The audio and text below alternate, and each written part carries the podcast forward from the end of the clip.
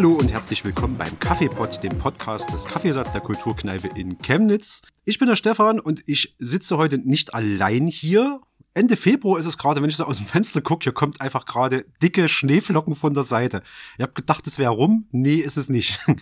Deswegen suche ich mir heute ein Thema oder habe einen Gast da, der ein Thema hat, was uns vielleicht so ein bisschen in angenehmere Gefilde, mal so ins Weggehen oder sowas schwelgen lässt. Bei mir sitzt nämlich die Juliane. Und die Juliane ist auf mich zugekommen und hat gesagt, ich, ich habe Tramping mal ausprobiert. Tra Trampen, Tramping, Trampen ausprobiert. 2022 war das und bist so ziemlich ein halbes Jahr quer durch Europa getrampt bis runter in den Iran. Und darüber wollen wir heute mal reden. Erstmal herzlich willkommen. Vielen Dank, dass du da bist. Danke auch, dass ich kommen darf. Wir sitzen hier mit ein paar Keksen. Wir haben es uns gemütlich gemacht. Ich würde so ein bisschen drüber quatschen, dass ihr so ein bisschen Ablauf habt. Wie bereitet man sowas vor? Dann über die Reise selber und dann was sind denn die Eindrücke, die davon hängen geblieben sind. Das ist so der grobe Fahrplan, auf den man sich einstellen kann. Und ich sag schon mal, es sind neun Länder, die du da durchreist hast. Aber fangen wir erstmal ein bisschen niederschwellig an. Name habe ich schon genannt, Juliane. Vielleicht kurz magst du dich ein bisschen vorstellen, wer bist du, was machst du? Ja, also ich bin Juliane, 26. Ich habe fünf Jahre in Chemnitz gelebt und studiert und bin hier zum Kaffeesatz gekommen, weil ein Freund von mir mich da zum Pen and Paper mitgenommen hat. das ist der Klassiker, wie man zum Kaffeesatz kommt. ja, schön. Und dann bin ich mal auf den Podcast gestoßen und habe mir gedacht, ich wollte eigentlich schon immer mal, nee, das, ich wollte noch nie einen Podcast machen. Mhm. Das stimmt so nicht. Aber ich hatte eigentlich so ein bisschen den Wunsch, das mal geordnet nach außen zu tragen. Mhm. So ein bisschen, was ich erlebt habe. Auch weil schon ein paar Leute auch gefragt haben, was ich so erlebt habe, aber irgendwie die Möglichkeit oder die Zeit nie da war, um das wirklich dann so befriedigend zu erzählen, mhm. jeder einzelnen Person wieder. Und da hatte ich die Idee, wenn ich einfach mal einen Podcast mache, dann kann ich denen das schicken und dann können die sich das anhören. Und zum anderen möchte ich auch andere Menschen animieren und motivieren, sowas mal auszuprobieren. Ich finde, dass es eine super Sache ist und ich denke, dass ich ein paar Erfahrungen zumindest oder ein paar Anregungen weitergeben kann, damit vielleicht andere Menschen auch den Mut fassen, das mal zu machen. Klingt auf alle Fälle spannend. Ist auch eine spannende Reise. Ich weiß ja schon, wo es ungefähr lang ging. Darf ich dich kurz vielleicht noch fragen, was du studiert hast? Ich habe Psychologie studiert. Du hast Psychologie studiert, okay. Du hast also in Chemnitz gelebt, du hast Psychologie studiert und irgendwann hast du dir so gesagt, oh, ich würde gern mal probieren, wie Trampen geht. Oder wie bist denn du überhaupt erstmal auf diese Idee hm. gekommen, hm. zu sagen, ich probiere jetzt mal diese Form des Reisens aus? Hm, okay, also ich muss sagen, dass ich einen starken Vorreiter hatte, nämlich meinen Bruder. Mhm. Der ist zehn Jahre älter und dementsprechend konnte ich mir das zehn Jahre lang angucken, was er so gemacht hat. Der trampt viel oder der, der, reist viel oder genau, beides? Also der hat auch, das war auch so eine Entwicklung. Hat angefangen hm. mit vorher geplant Reisen, alles buchen, Flug und Unterkunft und so und sich alles raussuchen und dann hat sich das so entwickelt. Es ist immer, immer spontaner, immer weniger geplant geworden hm. und auch das per Anhalter fahren, so, ich glaube, so ist eigentlich der deutsche Begriff dafür, ja. hat sich dann irgendwann, hat er dann irgendwann gemacht und war damit auch im Iran. Und als er das damals gemacht hat, da war ich noch in der Schule und da hatte ich so im Kopf, ich bin eine Frau und ich kann das nie machen. Mhm. So, das geht einfach nicht. Ich habe mir da nicht wirklich Gedanken drüber gemacht ähm, oder irgendwas nachgelesen oder andere Leute gefragt, sondern ich dachte einfach so, der kann das machen, weil der ein Mann ist, aber ich kann das nicht. Ich fand das richtig un unfair so. In meinem Kopf war ich damit nicht zufrieden. Hab dann aber auch bezüglich Iran zumindest oder äh, dieser Länder nicht weiter was gemacht. Ich habe dann angefangen zu mit per Anhalter zu fahren. Das erste Mal, ich glaube, da war ich 17 ähm, mit Freunden zusammen, auch nicht so weit. Und es hat sich dann immer so ein bisschen, ist dann immer so ein bisschen mehr geworden, so weiter und längere Reisen und ein bisschen spontaner dann. Ich glaube, so die nächste Etappe war dann mal, da war ich einen Monat, wollte ich um die Ostsee per Anhalter fahren, hatte auch mein Zelt dabei. Das ist schon ein paar Jahre her. Und im Winter 21, 22 ähm, hatte ich dann die Möglichkeit oder stand dann die Notwendigkeit, dass ich mir überlege, was will ich machen und habe dann festgestellt, dass so eine Reise genau das ist, was ich eben machen wollte in dem Moment. Und habe mich dann dazu entschieden, das zu tun. Hm. Also per Anhalter fahren in Deutschland war jetzt so positiv. Ich habe das noch nie gemacht, deswegen weiß ich nicht, fühlt sich das irgendwie weird an oder ist das eine total tolle Erfahrung? Deswegen habe ich da überhaupt keinen Zugang zu, aber offenbar war das gut genug, dass du gesagt hast, okay, das probiere ich jetzt mal auch noch weitere Strecken sozusagen. Also es gab auf jeden Fall den Grund, dass es kostengünstig ist. Mhm. Also in Europa zumindest besteht für mich und bestand damals und besteht auch immer noch der Grund, dass es halt ja extrem, es kostet nichts. Ja. So, und äh, wenn ich mir, wenn ich da für Zug und so kein Geld ausgeben will, dann ist das eben eine gute Möglichkeit. Zum anderen ist es auch irgendwie immer wieder aufregend, weil man nie genau weiß, was passiert. Also nicht im Sinn, für mich ist es nicht im, im negativen Sinne mhm. aufregend tatsächlich, sondern schon im positiven, dass ich dann auch immer wieder Leute treffe, die das total toll finden oder die mir dann erzählen, dass sie das früher auch alles selber gemacht haben und mhm. deswegen äh, jetzt angehalten haben oder die, ja, sonst irgendwas. Das sind Leute, mit denen ich, denen ich sonst null Kontakt hätte, mhm. Kontaktpunkte. Und ich finde es einfach auch eine spannende Sache zu sagen, so ich, ich komme in das Leben dieser Person, ohne dass einer von uns beiden damit gerechnet hätte, bin dafür keine Ahnung, fünf Minuten bis zwei Tage und dann bin ich wieder weg. Und dann haben wir so eine kurze Zeit relativ intensiv geteilt, je nachdem, wie jeder das auch möchte. Und ja, sieht sich dann irgendwie nie wieder. Das klingt spannend. Ich, ich kenne das von Mitfahrzentrale. Das kostete Geld oder kostet, also kostet es immer noch sicherlich. Ich mir ist bloß lange nicht mehr mit so Mitfahrzentralen, aber da äh, spricht man sicher mit Leuten, die das anbieten, ab. Die sacken einen von mir aus Nürnberg ein und fahren bis Chemnitz und schmeißen einen dort draußen. Das kostet einen dann irgendwie 10 Euro. Ich spinne jetzt mal paar Summen zusammen. Und dann lernt man natürlich auch so komprimiert auf so zwei Stunden oder wie lange so eine Fahrt dauert, lernt man natürlich die Person kennen. Manchmal fährt man zwei, drei Mal mit denen, lernt die dabei kennen. Ist trotzdem noch spannend, weil bei einer Mitfahrzentrale sind andere Verpflichtungen noch dahinter und dort hält man halt einen Daumen raus oder ein Schild mit irgendeiner Stadt hin. Ich weiß gar nicht, wie das funktioniert. Das sind die zwei Methoden, die, die ich so kenne. Ist auch unterschiedlich, wo man ist oder in welchem Land. Ähm, in Deutschland, ja, ist ganz üblich, dass man das Schild hinhält. Mhm. Zum Beispiel, dass man drauf schreibt, nicht unbedingt, ähm, wenn ich jetzt in Berlin will oder in dem Berlin bin und will nach Köln, dann schreibe ich jetzt nicht direkt Köln drauf, sondern schreibe ich irgendeine irgendwas, was in der Mitte liegt oder ja. so dann da drauf. Zum Beispiel. Oder Daumen funktioniert auch. Und das ist eben viel, in Deutschland ist das ja ganz, ganz übliches Konzept. Also zumindest viele Leute kennen das noch. Es wird, mhm. ich sehe fast nie Tramper, wenn ich unterwegs bin. Mhm. Aber viele Leute kennen das eben noch. Und was ich noch sagen wollte, ich habe mir damals auch so eine Statistik angeguckt, ich glaube vom Bundeskriminalamt, mhm. äh, wie, wie da die,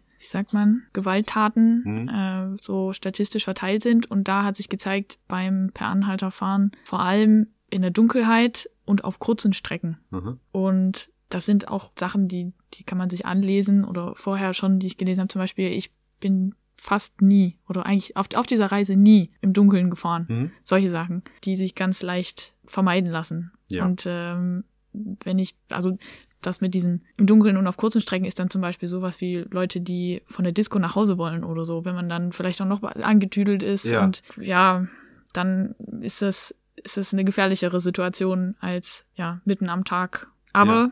ist natürlich auch so, dass da Gewalttaten passieren. Das also war es Winter 2022, du hast die Idee gefasst, per Anhalter bis in den Iran zu reisen. Das war, glaube ich, so erstmal das Ziel deiner Reise oder hast du schon die komplette Strecke dir zurechtgelegt? Ja, also genau, die Idee war per Anhalter in den Iran und dann hatte ich mir überlegt, in, im Iran ist, ist ja jetzt muss ja nicht Schluss sein, mhm. also fahre ich noch nach Armenien und dann versuche ich längere Zeit noch in Georgien zu bleiben und mhm. damit das Ganze ungefähr so ein halbes Jahr ist. Ich habe gesagt, ich komme Ende November wieder, weil dann einige Geburtstage in der Familie anstanden, mhm. bei denen ich gern anwesend sein wollte.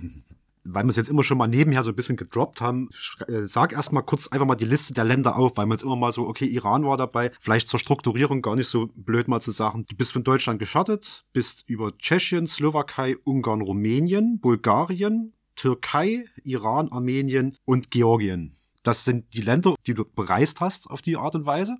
Was waren denn so deine Erwartungen? Du standst da, du hast so diesen Plan. Hattest du irgendwie Gedanken, Erwartungen, irgendwie ganz positiv oder ganz negativ oder ganz aufgeregt oder ganz organisiert oder jetzt muss ich das und das und das noch machen? Also ich habe auf jeden Fall erwartet, dass es ein Abenteuer wird. Mhm. Also ja. das habe ich immer gesagt. Ich mache ein Abenteuer.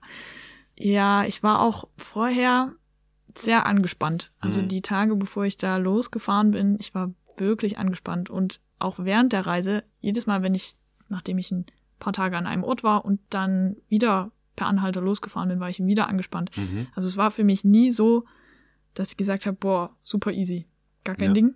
Und ich glaube, ich habe auch schon erwartet, dass es anstrengend wird. Ja, hat jetzt mit den Femmen nichts zu tun, aber es sollte halt Sommer werden. Mhm. Und äh, im Sommer im Iran ist halt einfach warm. Okay, ja. Und dann, ich wollte sehr viel draußen sein, in der Natur sein und auch irgendwie für mich sein. So, deswegen hatte ich auch das Zelt mitgenommen. Mhm. Gleichzeitig auch die Möglichkeit haben, Menschen sehr unmittelbar kennenzulernen. Mhm. Dadurch, dass ich durch dieses Per Anhalterfahren schon einfach in dem direkten Kontakt mit denen bin. Ja. Und ansonsten, ich weiß ja, was habe ich mir dabei gedacht? Gute Frage. Wie hast du dich dann drauf vorbereitet?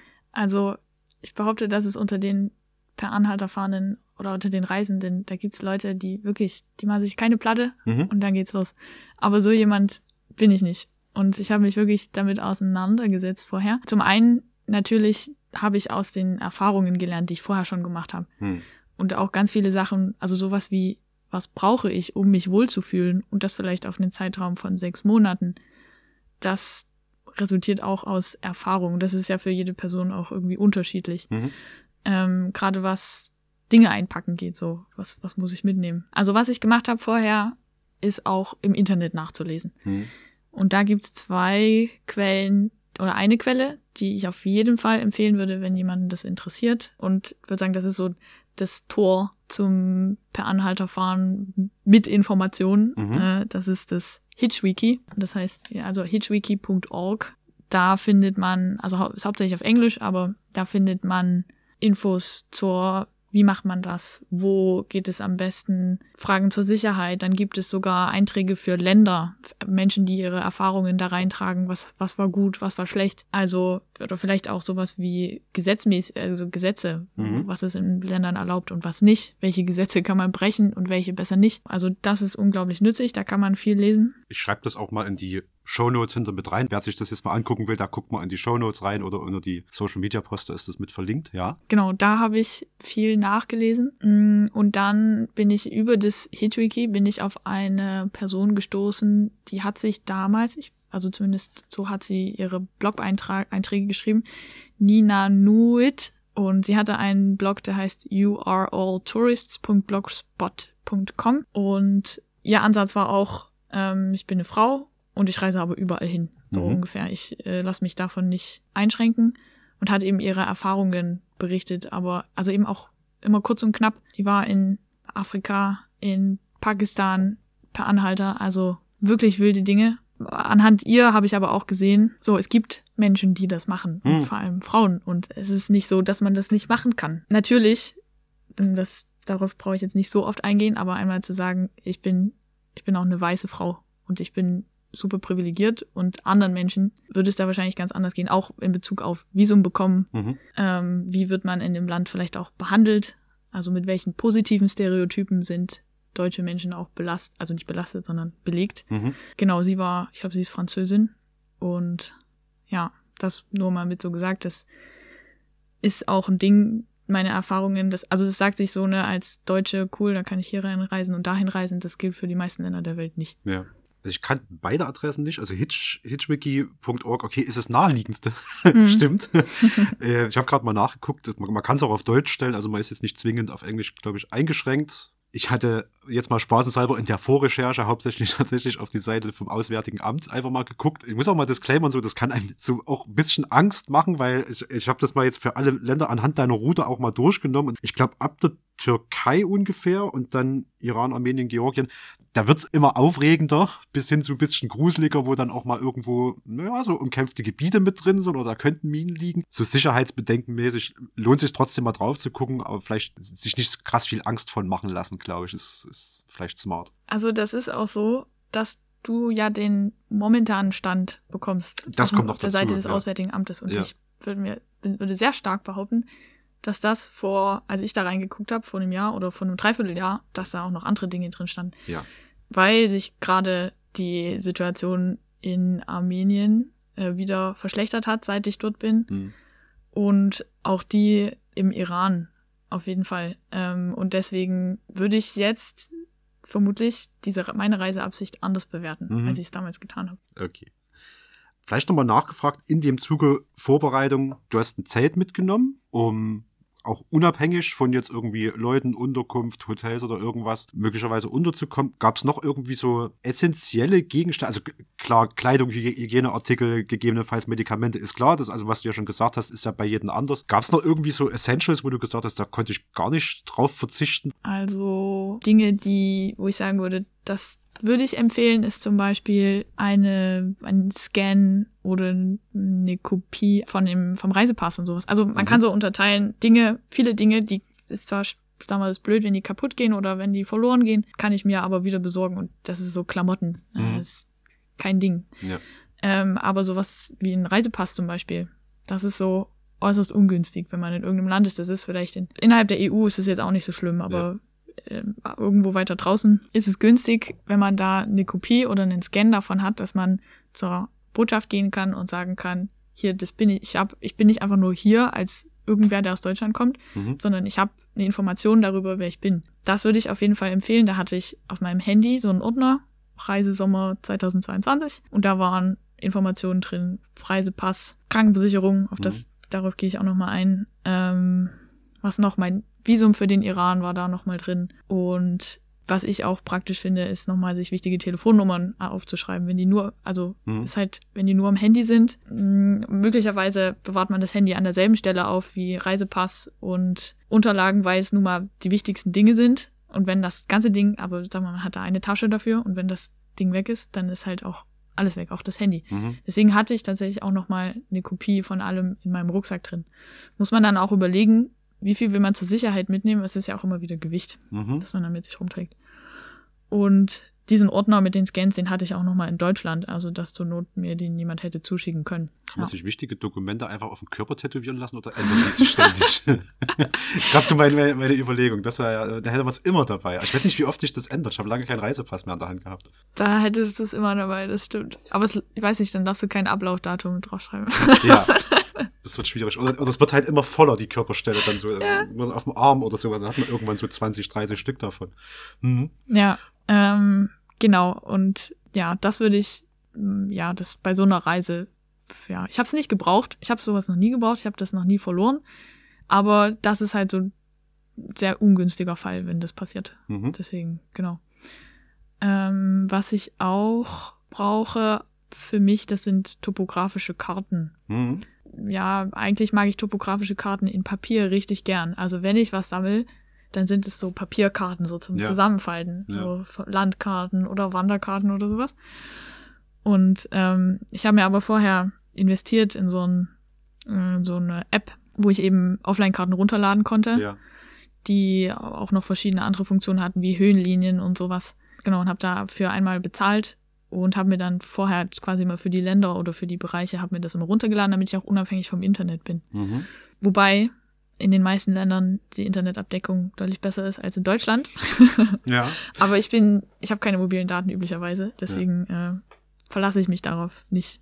Ja. Ähm, was ich auch dabei hatte, das sind Postkarten aus der Heimat, um die bei Menschen zu lassen, wo ich zu Hause war zum Beispiel, um denen Gruß ah. zu hinterlassen und ihr zu zeigen, hier, so sieht es bei mir zu Hause aus. Mhm aus irgendeinem Grund habe ich nur fünf Stück davon mitgenommen. Das heißt, ich habe, da war da sehr sparsam damit und eigentlich ist es schon cool. Also da kann man rein theoretisch viel mehr davon mitnehmen und dann die Leute freuen sich auch, also wenn ich jetzt bei Menschen zu Hause übernachtet habe, so Couchsurfing, ja, wenn ich denen dann versuche, irgendwas zurückzugeben. Mhm. Ja, also nicht nur eine Postkarte, auch, also dass ich irgendwie was koche oder so, aber ja, das ist, das ist eine coole Sache.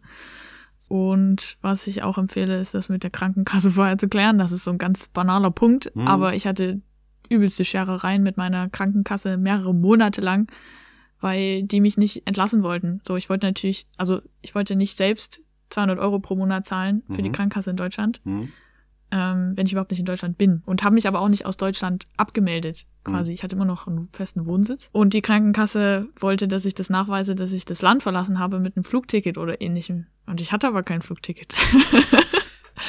ja, und äh, es war eine blöde Sache, aber das würde ich auf jeden Fall empfehlen, das vorher zu klären, mhm. wenn man länger weg ist. Krankenkasse ist ein Ding, mhm. äh, weil wenn man einmal weg ist, dann hat man ja auch kaum noch Handhabe, da irgendwas zu tun. Ja, klar. Aber ich hatte eine Reisekrankenversicherung. Ich habe sie auch nicht gebraucht. Muss jeder für sich selbst entscheiden. Ja. ja, zur Vorbereitung zählt auch sich für mich, dass ich mir mal die Route angucke. Genau, und mir da so ein bisschen Sicherheit suche, indem ich versuche, Personen zu finden, die da irgendwo wohnen oder sind mhm. äh, und eben Kontakte zu knüpfen. Und was ich so richtig an Kontakten hatte, das war einmal in Bulgarien, weil ich da das halbe Jahr zuvor eben gelebt hatte. Und da waren noch Menschen, die ich kannte, wusste, da kann ich hin. Und mein nächster fester Kontakt, der war dann im Iran. Mhm. Also ich hatte zwei Punkte auf der Strecke. Genau, und vor allem, dass die Person im Iran, das hat mir sehr viel Ruhe gegeben, hm. dass ich wusste, da kann ich hin. Gibt es für sowas auch irgendwie so einen Pool, irgendeine Seite, wo man sowas findet? Oder ist das, dass man sich irgendwie zusammensucht über Gespräche in Foren, Chats oder was weiß ich? Also wie, wie, kommt man, wie kommt man dann an sowas ran, wenn man die Leute nicht schon von Haus aus kennt? Also ich glaube, ja, man kann es eben einmal mit diesem Couchsurfing versuchen, hm. dass man die Leute einfach schon mal anfragt, so, ob das überhaupt möglich ist. Ungefähr dann und dann. Und ich hatte einfach das Glück, dass ich vorher eben so einen Freiwilligendienst gemacht hatte und die quasi ein Netzwerk waren und ich war in diesem Netzwerk drin und okay. ich konnte da einfach hm. fragen, hier gibt's gerade Leute dort und dort und kann ich da hinkommen. Super praktisch, auf jeden Fall. Ja. Ähm, ja, aber ist eben auch dem geschuldet, dass ich da schon mal so eine Möglichkeit hatte, dieses Netzwerk aufzubauen, auf jeden Fall. Ja, aber das bedeutet ja, dass es auch in Deutschland dann schon Netzwerke gibt, die so einen Kontakt herstellen können. Da müsste man jetzt mal ein bisschen rumsuchen, äh, ob man da was Passendes findet. Aber okay, ja. Ja. Okay. Also am besten schon mal irgendwie Erfahrung sammeln im, im Nichtschwimmerbecken des, des, des Per-Anhalter-Fahrens. So, mit erstmal irgendwie kurzen Strecken. Das kann schon nicht schaden, dass man vielleicht nicht ganz so ins kalte Wasser sich reinwirft. Essentielle Dinge mitnehmen und am besten mit allen Stellen, die wichtig sind für einen normalen Alltagsverwaltung, vielleicht mal abklären. Ich mache das jetzt, bin jetzt ein halbes Jahr nicht da. Wie, wie ist denn eure Meinung dazu? Was kann man irgendwie festmachen? Okay. Gut, dann wissen wir alles zur Vorbereitung. Das heißt, wir kommen jetzt mal zur Reise selbst du bist in Deutschland gestartet und standst dann in einer beliebigen Stadt, in der Nähe der Autobahnauffahrt nehme ich mal an und hast ein Schild oder einen Daumen rausgehalten mit so der ersten Etappe, wo du hin wolltest. Und wie war denn das? Wo bist, wie bist du losgestartet? Soll ich da direkt erstmal eine Anekdote erzählen? Ja, gerne. gerne. Also, äh, ich, ich, bin in Dresden losgefahren. Mhm wollte in Richtung Autobahn nach Tschechien, hatte mir da auf der Karte rausgeguckt, wo kann ich mich gut hinstellen. Als ich dann dort stand, stand ich, stand ich, stand ich, rufe mich meinen Bruder an. ich weiß nicht, wo wir telefoniert haben, gesprochen haben. Äh, und hat dann gefragt, ja, wo stehst du? Und ich so, na, dort äh, hier Richtung Autobahn und bla. Und er so, ah, dort, da, wo es einen Berg hochgeht und hinter der Uni. Ich so, ja, genau da. also, was ich damit sagen will, ähm, das ist kein Hexenwerk. Ja. Äh, das ist wir haben genau dieselbe Stelle erwischt, ohne jemals darüber zu, geredet zu haben mhm. oder dass ich nachgeguckt hätte, wo. Ja, fand ich irgendwie ganz witzig. Also genau, ich bin in Dresden dann richtig los getrampt und dachte mir, also die ersten Länder, ich bin auch einfach hauptsächlich durchgefahren. Mhm. Ich wollte mich da nicht länger, länger aufhalten. Also bin irgendwann war mein Ziel war so, okay, am ersten Tag komme ich wahrscheinlich irgendwo bis hinter Prag, was dann auch der Fall war. Da irgendwo ein Zeltplatz hinter Prag und ja, bin dann am nächsten Tag, hatte auch an Essen und so. Ich hatte Essen dabei, hm. damit ich äh, mich da wirklich nicht drum kümmern muss und quasi überall landen kann. Deswegen hatte ich auch, also das Zelt dabei nicht nur, damit ich Zeit in der Natur verbringen kann, sondern auch, weil ich beim Trampen nie weiß, wie weit komme ich tatsächlich. Vor allem, wenn ich kein definiertes Ziel habe, so heute will ich in Prag sein und morgen dort und dort, sondern ich will einfach so weit kommen wie möglich. Und äh, dann habe ich das Zelt dabei, weil das so meine Sicherheit ist. Dann kann ich überall rein theoretisch bleiben. Es gibt auch Leute, die brauchen das nicht. Die pennen dann halt an der Tankstelle oder so. Aber ja, ich brauche das. Wie weit bist du denn am ersten Tag gekommen, tatsächlich? Weißt du das noch? Naja, äh, von Prag, äh, von Dresden, Dresden bis zwischen Prag und Brno. Ja, ist nicht so weit. okay. Ist verhältnismäßig nicht so weit. Und ähm. was mich auch noch interessiert, was ist denn dann so das erste Auto? Weil, also ich versuche es mir wirklich virtuell gerade vorzustellen und das ist ja, glaube ich, so ein entscheidender Moment. Wer hält denn da jetzt an, wer nimmt denn einen mit? Weil das kann ja so ein, so ein Mindset für eine Reise auch irgendwie festlegen. Also die allererste Person, die mich auf diese Reise mitgenommen hat, hm? das war aber geplantermaßen, es hatte sich so ergeben, das war noch bis nach Dresden, das habe ich jetzt nicht so richtig mitgezählt. Ja. Ähm, das war mein Cousin. Der hat mich von meinen Eltern bis nach Dresden mitgenommen, ja. Ja, das ist ja safe. Aber Entspannt. ich meine, ich meine wirklich so, das wirklich per Anhalter und die erste Person, die angehalten hat, was war das? Das war ein LKW. Tatsächlich den ersten habe ich ausgeschlagen, weil, also ich habe den gefragt, wo er hinfährt und ich konnte mit dem Ort nicht so richtig was anfangen. Mhm. Ich wollte nicht, also, dass er irgendwo in Tschechien gleich wieder abbiegt, sondern ich wollte ein Stück fahren. Mhm. Oder auf die Autobahn richtig draufkommen. Äh, und wusste nicht so richtig, wo das ist. Deswegen habe ich das dann wieder ausgeschlagen. Mhm. Und die zweite Person, die angehalten hat, das war, ja, das, nee, warte, das war, stimmt nicht. Das war gar kein LKW-Fahrt. Das erste war ein LKW, das zweite war dann ein, eine Privatperson, der wohnte halt in Tschechien und kam, pendelte nach Deutschland oder nach Dresden zum Mhm. Arbeiten. Und ich glaube, eine Art Handwerker oder sowas. Mhm. Ja, und mit dem habe ich mich dann der, auf Deutsch unterhalten. Ja, es war entspannt. Okay.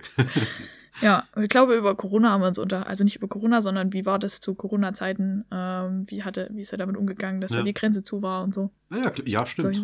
Klar, ja. Bist also bis nach Tschechien gekommen. Gab es da schon irgendwie eine Möglichkeit, so ein Zelt auszuprobieren oder war da irgendwie Ho- Hotel? Was? Also, das interessiert mich einfach deswegen, weil das sind so die ersten zwei, drei Tage und man ist, glaube ich, noch nah genug in Deutschland dran, dass man immer noch sagen könnte, nee, war eine blöde Idee, ich drehe wieder um. so, ne? Aber das hast du ja. Ja. offenbar nicht gemacht, also muss es ja gut gelaufen sein. Deswegen interessiert mich trotzdem, auch wenn du schon gesagt hast, du bist ja quasi durch äh, die ersten drei, vier Länder eher so wirklich durchgefahren, anstatt Ja. jetzt richtig krass lang dort zu bleiben. Ja, da habe ich mir dann auf der Karte einen Zeltplatz gesucht. Also Mhm. ich hatte so, ich wusste, die Sonne geht, also es wird ungefähr um acht dunkel äh, und ich will im Dunkeln nicht fahren. Ich möchte gerne im Dunkeln da sein, auch damit ich dann, es fühlt sich nicht gut an, für mich irgendwo anzukommen und dann vielleicht mit meinem Zelt irgendwo im Dunkeln mir einen Ort zu suchen. Das ist nicht schön. Ja, und es ist auch anstrengend beim Zeltaufbauen, das im Dunkeln zu machen. Also Ja. ist aufwendiger als tagsüber, ja. Ja, und deswegen habe ich so gesagt, okay, bis um sechs. Um sechs suche ich mir was, wo ich übernachten kann. Dann habe ich noch zwei Stunden Zeit. Mhm. Vielleicht brauche ich noch ein bisschen was. Ja, und dann war es so gegen sechs und habe dann eben auf der Karte geguckt oder jemand hat mich da, oder ich habe ihm gesagt, hier, bitte da an der Tankstelle rauslassen.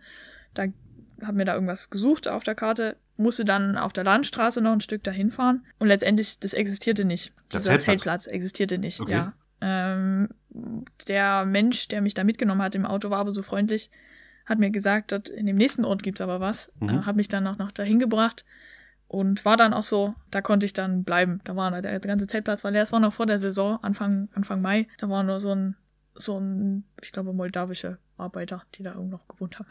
Stimmt, im Zuge dazu, äh, der, wie hat man das vorhin genannt? Kategorisierung? Nee, Strukturierung. ja, Im Zuge der Strukturierung, 2. Mai rum bist du losgestartet, ne? mhm. Genau, okay, bloß, dass man so ein bisschen zeitlich vielleicht nebenher mit einordnen, genau. Ja. ja, Hm? ja, genau. Und ich hatte alles dabei an Essen. Hab ich ja, ja, wie gesagt. Ähm, ich wusste, dass ich so, also an Wasser nicht, das musste ich mir organisieren zwischendrin, aber ich wäre rein theoretisch zwei Tage hingekommen, Ja. sozusagen, ohne mir was zu essen zu kaufen. Und Wasser gibt's ja eigentlich auf dem Zeltplatz, oder? Ja, Wasser Ja. kriegt man. Ja. Genau, ich hätte auch an der Tankstelle gab's was zu essen und so. Ich hätte mir überall was zu kaufen können, aber ich wollte auch sparsam unterwegs sein, Mhm. ähm, damit ich das so lange wie möglich betreiben kann.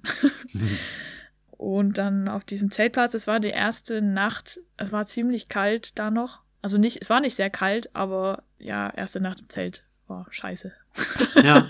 ja. Aber ja, ist halt so. Genau, und dann bin ich weitergefahren am nächsten Tag bis nach Budapest, ging relativ schnell und dann bin ich aber da, dann stand ich an der falschen Stelle da im Süden von Budapest, äh, wollte Richtung Serbien oder Rumänien. Das Mhm. war nicht so, das war relativ egal. Und ich bin aber nicht weggekommen. Keine Sau hat da angehalten für mich. Ich stand, äh, stand an der falschen Stelle, habe ich dann aber erst später festgestellt. Ah, okay. Und da hatte ich mir schon jemanden gesucht in Budapest. Also hatte ich schon einen Kontakt, dass falls ich da bin in Mhm. Budapest, kann ich da übernachten. Das Problem ist bei Städten, ich versuche da große Städte zu vermeiden, weil rein geht immer relativ leicht, raus kostet relativ viel Mühe. Und wenn ich das Ziel habe, da einfach nur vorbeizufahren, dann versuche ich gar nicht erst in die Stadt reinzukommen. Ja. Aber in dem Moment, es wurde Abend und ich musste irgendwo hin. Also bin ich dann auch dann dahin gegangen und das war äh, wunderbar. Das war die Mutter von einem Freund und konnte kein Wort mit ihr reden, aber ja, ja. Leider bin ich auch nur eine Nacht geblieben, weil ich eben weiter wollte, aber Also Gedankenexperiment. Also als du den Eindruck gehabt, dass du sonst irgendwo in Bud Budapest äh, gut unterkommst, hättest du jetzt nicht den Kontakt gehabt. Ich meine, man ist ja dann improvisieren wahrscheinlich. da gibt's auch Hostel. Dann Ja, hätte ich mir okay. wahrscheinlich ein Hostel nehmen müssen. Ja, klar, in großen Städten kriegt man dann wahrscheinlich das, ja. Ja. Es Okay. gibt auch Menschen, die sagen dann, die fangen dann an, Mensch, Leute anzusprechen, so wie, oder halten so ein Schild hoch, wie ich suche einen Übernachtungsplatz oder so. Okay. Kann man auch machen. Geht, gibt's alles. Äh, Mhm. aber muss man, muss jeder für sich selbst entscheiden, womit fühle ich mich wohl. Weiß ich nicht, ob ich mich damit wohlfühlen wür- würde, so ein Schild hochzuhalten oder so jemanden mitzunehmen. Aber klar, wenn es für einen kein Stress ist, dann warum nicht? Ja, ist auch eine Möglichkeit, genau. Ja. Hm. Genau. Und Hostel, wie gesagt, so, so eine große Stadt ist ja eigentlich, sollte kein Problem sein. So. Mhm. Was natürlich auch geht, ist Couchsurfing. Ist dir das ein Begriff? Mhm. Genau, dieses, also bei Leuten auf dem Sofa übernachten oder so ein, man gibt eine, einen Übernachtungsplatz kostenlos quasi hin Mhm. und die Person, die dann da zum Übernachten kommt, je nachdem, wie man das möchte, gibt eben was zurück in Form von Essen Mhm. ähm, oder bringt irgendwas mit, irgendein Geschenk oder sowas. Ja. Genau. Da gibt es, glaube ich, auch so wahrscheinlich ganze Apps drum oder sowas. Genau, oder? also das bekannteste ist diese couchsurfing.com-Seite oder so. Die ist aber, muss man mittlerweile bezahlen, seitdem bin ich da nicht mehr. Gibt's Alternativen, Mhm. die ich auch noch eine empfehle. Zum Beispiel heißt die Be Welcome, also Mhm. sei willkommen. bewelcome.org wahrscheinlich auch. Oder für Leute, die per Anhalter fahren, gibt es dann extra noch Trust Roots, so Vertrauenswurzeln. Mhm. Be Und- Welcome Org übrigens. Org. gerade noch nachgeguckt. Ja, genau, hast Sehr recht. gut, sehr gut. Und ja, dann gibt's sowas noch für Leute, die mit dem Fahrrad fahren und so. Mhm. Das Ding ist nur, also Couchsurfing hat schon die größte, den größten Pool an Menschen tatsächlich. Mhm. Ähm, und äh, ich, da ich das nicht mehr benutzt, also ist halt ein bisschen, ja, weil ich dafür eben nicht bezahlen wollte. Bei über Be Welcome lief das dann immer nicht so gut, aber hat auch funktioniert. Kommen wir vielleicht später noch dazu. Mhm. Ja, das Ding da ist aber meistens, dass das, das muss man ein bisschen vorher planen. So, da muss man ja vorher, paar Tage vorher wissen, okay, ich will ungefähr dann und dann in dieser Stadt sein und dann frage ich da Leute an. ja, Und das hat mit meiner Art der Fortbewegung in dem Moment auch nicht funktioniert. das stimmt. Wenn es nicht planbar ist, ist es schwierig zu sagen, ich komme an dem und dem Tag. Ja, klar. Mhm. Ja. Genau, deswegen bin ich dann in Budapest geblieben. Uh, Und am nächsten Tag, da bin ich sehr weit gekommen. Ich stand schon immer relativ lange. Ja, schon, also was heißt jetzt lange? Schon mal, ja gut, wie gesagt, Budapest bin ich überhaupt nicht weggekommen. Hat noch nicht mal jemand angehalten. Zumindest an dem Abend. Am nächsten Tag war es dann wiederum kein Problem. Und dann schon mal irgendwie bis zu zwei Stunden, dass ich da stand. Okay. Äh, Aber was ich auch gemacht habe, ich habe mich, vor allem wenn ich so an Tankstellen stand, an Autobahnen, ich habe mich nicht einfach hingestellt und habe das Schild hingehalten, sondern ich habe gezielt Leute angesprochen. Okay. Was ist auch ein Vorteil von Tankstellen. Du siehst die Leute, sind die dir sympathisch erstmal auf den ersten Blick. Ich habe versucht, Frauen zu favorisieren, Ja. tatsächlich. Ähm, das heißt, wenn da Frauen waren, dann habe ich die explizit angesprochen mm, oder habe eben geguckt, sind da mehrere Personen im Auto. Wo fährt das Auto hin? Also wenn das hier so ein Nummernschild hat, äh, genau, wo, wo fahren die hin? Fahren die in meine Richtung? Was aber eben auch dazu geführt hat, dass ich ziemlich lange stand, weil ich wählerisch war Mhm. muss auch jeder für sich selber wieder überlegen. Wenn ich nicht wählerisch bin, dann, also wenn ich mehr mm, Möglichkeiten annehme, dann bin ich wahrscheinlich schneller unterwegs. Ja. Aber fühle ich mich wohl damit oder eher nicht? Ja, das lernt man auch irgendwie. Und genau, dann bin ich von Ungarn, also in Rumänien, bin ich dann ziemlich weit mit so einem deutschen, wie sind mal so ein, so ein Bus hier, wo so viele Leute reinpassen. Oder nicht so ein Bus, wie heißt denn das hier? So ein Trans Transporterbus? Mhm. So irgendwie neun Leute reinpassen oder sowas. Einigen wir uns auf Kleinbus, sind wir wahrscheinlich in der Kleinbus. Mitte, Mitte Ja. und ja, okay. Ein Leutebus. Ein Leutebus, ja. ähm, der, wo sieben Männer drin saßen. Ähm, und genau deswegen, also die Leute, die waren dann so wie, hä, du steigst hier zu sieben Männern ins Auto? So, Ja. die kamen aus Deutschland. Und ich war so, naja, also das ist schon wieder so eine große Zahl, da glaube ich nicht, tatsächlich nicht, dass mir hier irgendwas passiert. Aber rein klischeemäßig ist das so ein Anfang von so einer CSI-Folge dann immer, ne? Ja. Das, ja. nee, also habe ich gemacht und äh, war dann auch zwei, ich glaube drei Tage mit denen. Mhm. weil die haben mich dann dort bis dorthin mitgenommen, wo die hin wollten, nämlich in die Karpaten nach Rumänien. Mhm. Und ich habe dann entschieden, dass ich da, die sind da zu so einer, wollten da Mountain, wie nennt sich das, Motocross fahren. Okay. Und ich habe dann entschieden, weil die mich da eben mit hingenommen haben, dass ich da noch zelte auf diesem Zeltplatz und noch mal einen Tag wandern gehe. Mhm. Genau, das war auch, also so, jetzt so sehr spannend von der, sagen wir mal, von der Psychologie her. Mhm. plötzlich, also in so eine gestandene Männergruppe reinkommt, Mhm. von, also es ist sieben Männer und da so eine einzelne Frau, so das, also ich als Außenstehende, das so zu beobachten, wie die so untereinander agieren, ich den überhaupt nichts über die wusste, Ja. aber das so, so beobachten konnte, ähm, fand ich auch richtig witzig, muss ich sagen. Die waren es klingt, als ob die auf so einer Urlaubsfahrt waren, Ja, ja, zum Motocross, genau, okay. haben die, haben die gemacht. Ha? Ähm, genau, die waren dann so zum, so einen Tag sind die angereist, dann zwei, drei Tage sind die Motocross gefahren und am nächsten Tag dann wieder nach Hause. Ja. Der von dem Zeltplatz, die hatten da Zimmer in dem Haus, aber dahinter war eben noch ein Zeltplatz Hm. und hat mich dann eben da auch, der Betreiber hat mich dann noch kostenlos da wohnen lassen. Ich durfte mit Frühstück essen und so. Also Ja. so eine Gastfreundschaft. Ich habe dann nicht danach gefragt in dem Moment. Ich habe gefragt, hier kann ich da zelten und bezahlen und so, aber es wurde mir alles so angeboten. Ich habe dem dann auch was dagelassen, also an Geld. Aber das haben die so von sich aus gemacht. Also, Das, ja, ja, ist ja cool. Okay. fand ich, ja, das fand ich sehr nett. Genau. Und von Rumänien dann nach Bulgarien, genau, und das war so meine erste Station. Da wusste ich, da kann ich jetzt erstmal, will ich gerade erstmal bleiben, weil da habe ich ein paar Leute, die ich kenne, mit denen möchte ich gerade nochmal Zeit verbringen. Das war im, im Norden von Bulgarien Mhm. und war dann da ein paar Tage und ja, genau. Hab dann, gerade sagen, die, die, ja. die ersten vier Etappen, Tschechien, Slowakei, Ungarn, Rumänien, waren ja so vom 2. bis 10.5. und dann Ja. warst du sieben Tage, also bis zum 17.5. ungefähr in Bulgarien geblieben. Also mal eine Woche dort. Genau, Mhm. also davon war ich, glaube ich, so vier, vier Tage oder ungefähr Mhm. im Norden, also in Russe, da die Stadt. Mhm. Und dann wollte ich gern noch mal ans Meer, wollte gern noch mal baden gehen. Das stimmt, das habe ich gesehen. Also ich habe nämlich auch mal gerade bei Bulgarien habe ich geguckt, warum du so spezifisch dort drüber und da habe ich diese Stadt Russe gefunden und dann bist du da ans Schwarze Meer rüber. Und da dachte ich, ah, okay, alles klar. Da gab's, ah, wie hieß denn diese Hafenstadt? Hm.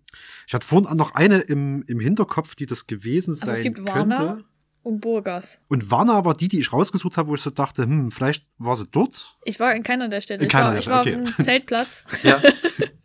dazwischen. Ich wollte nicht in die Stadt. Ich nee, wollte, hast du, stimmt, hast du ja. Ja. gesagt. Ja. Genau, ich wollte auf einen, ich habe mir da so einen Zeltplatz gesucht, war die einzige auf, die Saison ging eben noch nicht los, war die einzige auf dem, auf dem Zeltplatz. Mhm. Auch fast die einzige da am Strand, was wunderbar war, weil dann konnte ich so baden, wie ich da gern Bock drauf hatte. Und ja, also die Bulgaren auch oder auch dann in der Türkei und die so, was ist doch noch viel zu kalt im Schwarzen Meer? So, weißt du, ich weiß nicht, ich, ich glaube in Deutschland Menschen sind auch sehr badeverrückt. Ja, Also unterschiedlich. Aber ja, ich glaube, so im, weiß gar nicht, im Mai sind wahrscheinlich die Freibäder gerade so schon auf. Oder Nee. weiß ich gerade gar nicht. Ich bin, ich Nee. bin nämlich nicht einer von den Badeverrückten, deswegen habe ich sowas nie auf dem Schirm. Aber das, das, das hatte so eine richtig angenehme Temperatur. Also Okay. es war wirklich schon warm. Ja. Also draußen war es schon warm, aber das Wasser hatte so eine richtig, so eine kühle Temperatur. Aber die wollen alle lieber so eine, so eine Badewannentemperatur haben, so ungefähr. Ja. Aber wirklich, also ich glaube, Bulgarien, das sagen auch die Leute, also was so rundherum ist am, ums Schwarze Meer, Bulgarien hat schon mit die schönsten, die schönste Schwarzmeerküste. Ich glaube, auch so kann man in Bulgarien viel machen. Also ich glaube, von, von Skifahren bis zu äh, Wassersport ist doch, glaube ich, irgendwie alles dabei. Das hat ja auch, also hat ja alles, hat Meer, flaches Land, Ja, Gebirge, Genau. ist alles da. Na, also ist groß genug, dass man verschiedenste unterschiedliche Aktivitäten machen kann, ja. Hm. Das heißt, du bist irgendwo dran vorbei, hast du noch so ein bisschen Zeit am, am Schwarzen Meer, an der Küste verbracht. Also klar, warum nicht? Wie war es dort so mit dem. Na gut, du hast gesagt, du warst auf dem Camp, äh, Campingplatz. Okay, ich wollte gerade fragen, wie war es denn mit dem Bleiben? Hm. Weil witzigerweise, das hatte ich im Vorgespräch schon mal irgendwo gesagt, ich habe mal so spaßeshalber geguckt, all deine Stationen, wie das da überhaupt aussieht mit dem Camping. Ist da Wildcamping erlaubt? Und ich, äh, ich meine, bis, bis zur nächsten Station hast du überall, nee, Wildcamping ist verboten. Du musst auf offizielle Campingplätze gehen, was du ja auch gemacht hast. Und ich glaube, ab Türkei wird's dann immer immer relaxter, so äh, wo man dann auch wild campen kann. Deswegen bin ich auch schon auf die nächsten Sachen gespannt. Aber Bulgarien hast du mal quasi so einen Zwischenstopp und so ein bisschen jetzt jetzt chill ich mal hier Ja. gemacht. Okay. Hm? Ja, weil ich, also ich finde es schon auf jeden Fall anstrengend, das Mhm. per Anhalter fahren. Also es ist dann später noch anstrengender geworden, aber also ich meine, zum einen gibt es dieses nicht, ich setze mich in den Zug und dann sitze ich da halt, Mhm. sondern wenn ich da zu jemandem ins Auto steige, dann versuche ich rauszufinden, so möchte die Person vielleicht mit mir reden oder Mhm. wa- warum hat die mich hier mit ins Auto geholt und dann muss ich da Konversationen betreiben Mhm. und Aufmerksamkeit, aufmerksam sein und so und wenn ich dann nicht bei irgendwem im Auto sitze, dann stehe ich halt irgendwo und finde es schon relativ anstrengend. Auch, Ja, dass man klar. nie so richtig weiß, was als nächstes passiert. Ja. Ja. Es, es wirkt wie Pause, ist aber in, im Prinzip keine. Nee, Ja. nee. ja. ja, also Bulgarien kannte ich schon, weil ich da eben das halbe Jahr schon gelebt hatte. Und äh, ja, das war schön, da nochmal die Leute zu sehen. Mhm. Deswegen war das auch eben entspannter. Da hatte ich auch gar nicht den Anspruch, irgendwie viel an Sightseeing zu betreiben. Oder Ja. So. Ähm, genau, aber ich hab, bin eben durch Europa so durchgefahren, weil ich auch wusste, dass da komme ich viel leichter mal wieder hin. Da ist viel näher dran. Und da war der Anspruch eher, ich will so vorwärts kommen. Mhm. Ja. Und, und dann beginnt zumindest so von den ja, sicherheitsbedeckt. Ich will das jetzt nicht immer wieder hochholen, aber irgendwie wird's, wird's, ab jetzt wird's, glaube ich, noch ein bisschen spannender. Vielleicht machen wir es einfach so, okay, bis 17.05. rum warst du in Bulgarien, bis dann in die Türkei und bist dort auch, naja, fast so drei Wochen geblieben.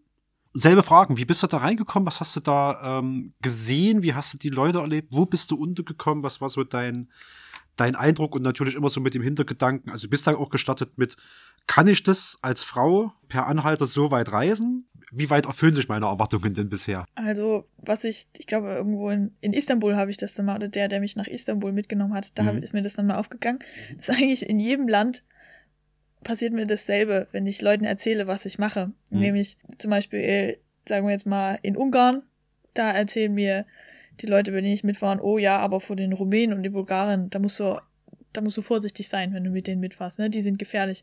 In Bulgarien erzählen mir dann die Leute, oh, vor den Türken musst du dich in Acht nehmen, die sind gefährlich. Die Türken sagt dann, na, bei den Kurden, da musst du dich, das sind, ja. Also das nächste Land ist immer das Leute. Gefährliche. Genau, die ganze Zeit Ja. geht das so. Ja, ja. Okay. äh, jede, jedes Land ist für sich selbst so rassistisch Ja. gegenüber irgendwelchen anderen Aha. Gruppen wieder. Ja. Das beginnt ja schon in Deutschland. Ja, ja. Also es ist in jedem Land, das ja. Genau. in jedem ja. Land ähm, dasselbe. Mhm. So.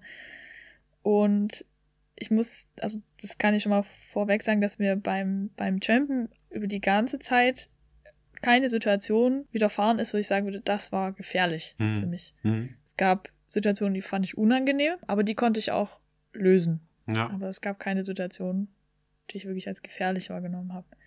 Was ich als sehr positiv bewerte. Mhm. Ja. Und was schon mal was ist, was so ziemlich den meisten Vorhersagen, die mir begegnet sind, widerspricht. Mhm. Genau, und in der Türkei, also ich hatte die, ich hatte so ein bisschen eine Deadline, wann ich im Iran sein wollte, deswegen habe ich da eben drei Wochen in der Türkei verbracht. Ich wollte gerne auf dem Rückweg noch mal mehr Zeit da verbringen, es hat sich dann aber nicht ergeben. Und da habe ich dann einfach mal auf die Karte geguckt, wo gibt's Nationalparks zum Beispiel, wo kann ich hinfahren, wo ist es spannend. In Istanbul mh, wollte ich auch nicht länger bleiben, weil ich, ich war auch vorher schon mal und wie gesagt, ne, große Stadt, schon mal gesagt, war, ist nicht so, wollte ich nicht so.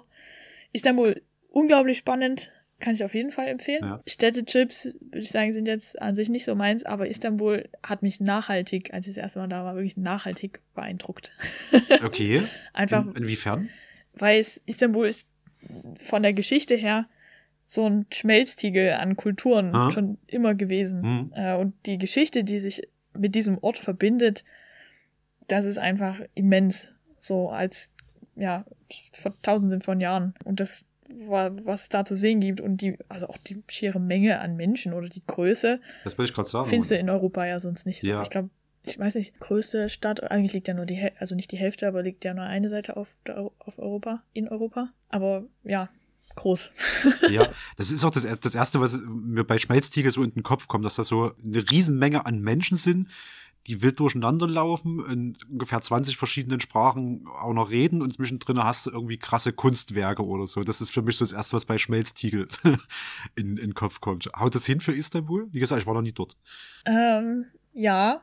Ja, wenn du einfach an Kunstwerke in Form von Gebäuden zum Beispiel. Ja, ja, das Ja. umfasst das ja mit, klar. Ja, Mhm. ja, auf jeden Fall. Ja, also ich war eine Woche mal da, ähm, aber es ist auch anstrengend, finde ich, weil Oh ja. es ist Das ist übrigens das, was mich an Städtetrips auch immer abschreckt. Äh, Ja. so ganz viele Leute auf einem, auf einem Ort und das dann irgendwie drei Tage, also kann ich mich auch drei Tage in den Kindergarten legen und habe wahrscheinlich so das ähnliche Lautstärke-Level. Ich erlebe weniger dabei, ich sehe weniger dabei, aber so von der reinen Stressbelastung, die ja trotzdem da ist, egal wie positiv das ist, gibt ja auch positiven Stress letztlich, ja. äh, ist es wahrscheinlich anstrengender als schön durch die Landschaft zu wandern. Hm. Plus, und jetzt kommt ja der Vorteil mit deinem Zelt zum Tragen, halt in der Türkei ist wohl Wildcamping legal. Hm. Hätte ich, habe ich heute noch gelesen. Das heißt, hier kannst du ja komplett dann punkten mit deinem ähm, Plan, möglichst ohne Geld und auch dieses Zelt einfach mal einzusetzen. Plus 17.05. bis 6.06. warst du da. Da könnte es schon langsam auch warm genug werden, dass man sich vielleicht in ein Zelt legt, weiß ich nicht. War es auf jeden Fall schon. Ja. Es war schon. Ja, ja. Es war die erste Nacht mal kalt und ab dann nicht mehr. Okay. Ähm, ja, genau. Also Türkei und Iran, da hatte ich auch vorher mit einem gesprochen, der da Erfahrung mit hatte. Ähm, meinte, ist gar kein Problem. Äh, in der Tür Türkei habe ich auch, hab, also habe ich gezeltet, aber tatsächlich nicht. Ich überlege gerade. Nee, da habe ich auch nicht wild gezeltet. Hm. Ähm, aber da lag es auch, glaube ich, ein bisschen daran, dass mir die Landschaft, in der ich war, nicht den die Sicherheit oder den Schutz geboten hat, die ich haben wollte, Mhm. nämlich da nicht gesehen zu werden. Mhm. Genau, und ich habe mir eben einfach auch gezielt Ziele rausgesucht, wo ich dachte, da ist nett und dann es, es bestand nicht mehr so die Notwendigkeit, ich muss jetzt hier irgendwo übernachten, Ja. sondern ich bin halt gezielt irgendwo hingefahren. Zum Beispiel, ich weiß nicht, ob dir das ein Begriff ist. Kennst du dieses Getränk? U Uluda Gasos? Nee, wahrscheinlich. Ich meine, ich habe das gehört, aber ich könnte ja gerade nichts mit, mit verbinden. Das gibt's hier bei Yilmaz zum Beispiel, im Ja. Dönerladen Ja. äh, auf der Reichenhainer. Äh, gibt's dieses Getränk Uluda Gasos. Und Ah, das, nee, das ist so eine grüne Dose. genau, genau. Ah, das, okay, alles klar, jetzt. Das gibt's, glaube ich, in fast jeden anderen äh, so Dönerläden auch. Und diese grüne Dose, jetzt hab ich's. Okay, Genau. alles klar.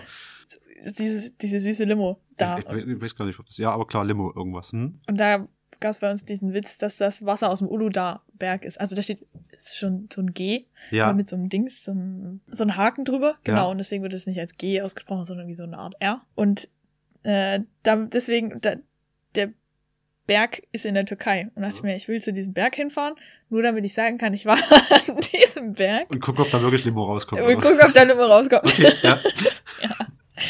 Kommt denn da Limo raus? Warst du dort? Ich war dort. Ich war Ja. nicht auf diesem Berg, ich war aber in diesem Gebirge. Okay.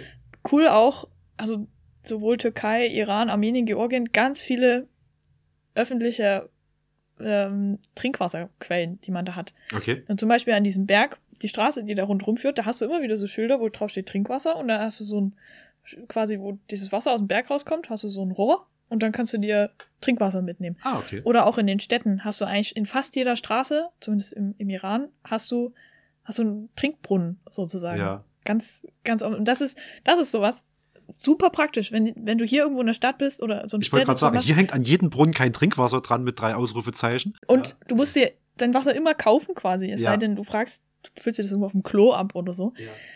Ähm, und da ist es ganz, ganz, äh, ganz normal, dass Trinkwasser quasi irgendwie jedem da zugänglich ist. Ja, Finde ich, finde ich eine super Sache. genau. Da haben wir doch schon mal was, was anders ist und positiv anders. So, Ja. Also, Auf jeden Fall. ja. Ja. Ähm, genau, und da bin ich zum Beispiel auch zu diesem, zu diesem Uluda-Gebirge hingefahren. Hm. Da hat auch ähm, da, in den letzten Jahren diese Nationalparks wurden da teilweise auch extrem ausgebaut für den Tourismus. Also Mhm. übelst fette Straßen mit Hotelanlagen und so, die da hochführen für die türkische, für den türkischen, innertürkischen Tourismus und so. Also, Okay. Ja. Türkei hat übelst fette Straßen, also super Infrastruktur. Ha? Ich war nicht in jedem Teil des Landes, aber ja, auf jeden Fall. Das wurde auch, ich glaube, zu Erdogans Zeiten gebaut. Äh, und da, ich glaube, die rechnen mit einem extremen Anstieg an Verkehr, der dann noch stattfindet, Mhm. was sie für fette Straßen haben. Ja. Ist ja fürs per Anhalterfahren auf alle Fälle von Vorteil, wenn viel Straßen und gut erschlossen ist. Aber das ist, glaube ich, auf der ganzen Ja. Strecke nicht so das Problem. Auf jeden Fall, sie fahren wilder Ja. und äh, muss mehr, ein bisschen mehr auf sich aufpassen. Es wird überall angehalten und ich wurde einmal, sollte ich auch mitten auf der Autobahn aussteigen und dann war mir das nicht so angenehm. Moment, ah, ganz normal. dein, die Person, die dich gefahren hat, hat gesagt, so jetzt, jetzt aussteigen und tschüss oder wie musstest du da mitten anhalten? also ich wollte auf die Autobahn Ja, und äh, es war aber noch ein Stück bis dahin und deswegen dachte ich, er fährt in die Richtung, Richtung Autobahn und fährt dann irgendwo anders hin mhm. Und wollte so eine Tankstelle vor der Autobahnabfahrt, da wollte ich eigentlich hin. ja, Und er hat mich aber auf die Auffahrt hoch ja. Und dann auf der Auffahrt sollte ich aussteigen und sollte quasi äh, mich da hinstellen, weil jetzt ist ja hier die Autobahn, jetzt kannst du ja hier, hier kannst du ja losfahren. Uh. Und ich war so wie in Deutschland, kannst du dich nicht auf, also oben, da wo die Auffahrt gerade so auf die Ja, Autobahn ja, raufführt, genau. kannst du nicht machen. Und bin übelst so, ja, ich kann ja doch nicht aussteigen. Okay. Und dann hat er, so, aber hat es überhaupt nicht gecheckt, glaube ich, weil wahrscheinlich wäre das da überhaupt gar kein Problem gewesen, weil die das halt so machen. Mhm. Und dann war er ein bisschen überfordert und dann wollte er mich wieder zurückbringen und dann ist er halt so ein Stück auf der Autobahn gefahren. Dann war da so, so zwei Auto breit Platz in der Leitplanke, ist halt so auf der Autobahn rumgedreht, auf die andere Seite gefahren und ist wieder runter. Okay, das, kann, das kannst du in Deutschland schon deswegen nicht machen, weil in den zwei Sekunden, wo du bloß drüber nachdenkst, ist dir schon jemand volle Möhre in die Seite gefahren, weil er seine Stimmt. 250 auf der Autobahn rasen musste, weil das unser Privileg ist. Okay, ja, krass. Stimmt, ja. Hm? Ja, ist auch was, äh, so entspannt konnte ich damit dann auch nicht umgehen, weil die, die größte Gefahr beim Trampen besteht immer noch, dass man tatsächlich im Straßenverkehr irgendwo verletzt wird. Ja. Die fahren nicht so schnell, dafür ein bisschen liberaler insgesamt. Ja, Aber dann hast du doch im Prinzip schon so ein bisschen das, also jetzt sind wir ja wirklich in so einem Abenteuerterritorium. Mhm. So, jetzt kommt's ja dorthin in dieses, dieses, ich muss mich jetzt, jetzt hast du mich so ein bisschen unsicher gemacht, ob das Wort exotisch ist negativ konnotiert ist, aber jetzt bist du in so einem, so einem exotischen Abenteuerbereich, weil jetzt ist aufregend. Du warst in Ankara, bist dann irgendwie so ein bisschen ähm, südöstlich und dann gibt's so irgendwie so einen krassen Knick. Was hat's denn damit? Also warum bist du da so krass abgebogen? Also von Ankara bin ich erstmal noch nach äh, Kappadokien. Das ist ja doch also relativ bekannt, äh, auch sehr zu empfehlen. Mhm. Also Türkei insgesamt ist, was Landschaft angeht, ist unglaublich interessant. Ja. Hat so viel, ist so facettenreich, hat auch ungefähr alles. Genau, Kappadokien und dann, ah ja, genau. Und in Kappadokien habe ich mir dann einen Zug organisiert. Türkische Züge sind vom Standard her sehr hoch. Äh, so Fernzüge, die haben nicht so ein, es gibt nicht so ein enges Schienennetz wie jetzt in Zentraleuropa. Mhm. Aber es ist sehr, die Züge, die da fahren, die sind sehr luxuriös, würde ich schon sagen. Und sind aber auch immer ausgebucht. Sie kosten nix ungefähr, Mhm. äh, aber sind immer ausgebucht. Und da habe ich aber ein Zugticket gefunden, mit dem ich da, wie man sieht, diese ganze lange Strecke, also von äh, Zentralanatolien bis fast an die iranische Grenze quasi fahren konnte. Mhm. Und das habe ich mir gegönnt, weil ich da auch einfach echt Bock drauf hatte. Ich dachte, geil, mit so einem türkischen Zug fahren. So einem Liegewagen, so richtig entspannt. Äh, und weil ich da eben noch ein paar Tage Zeit hatte, bin ich noch mal nach Süden. Da hatte mir jemand empfohlen, da war noch mal so ein kleines Gebirge, das da cool ist.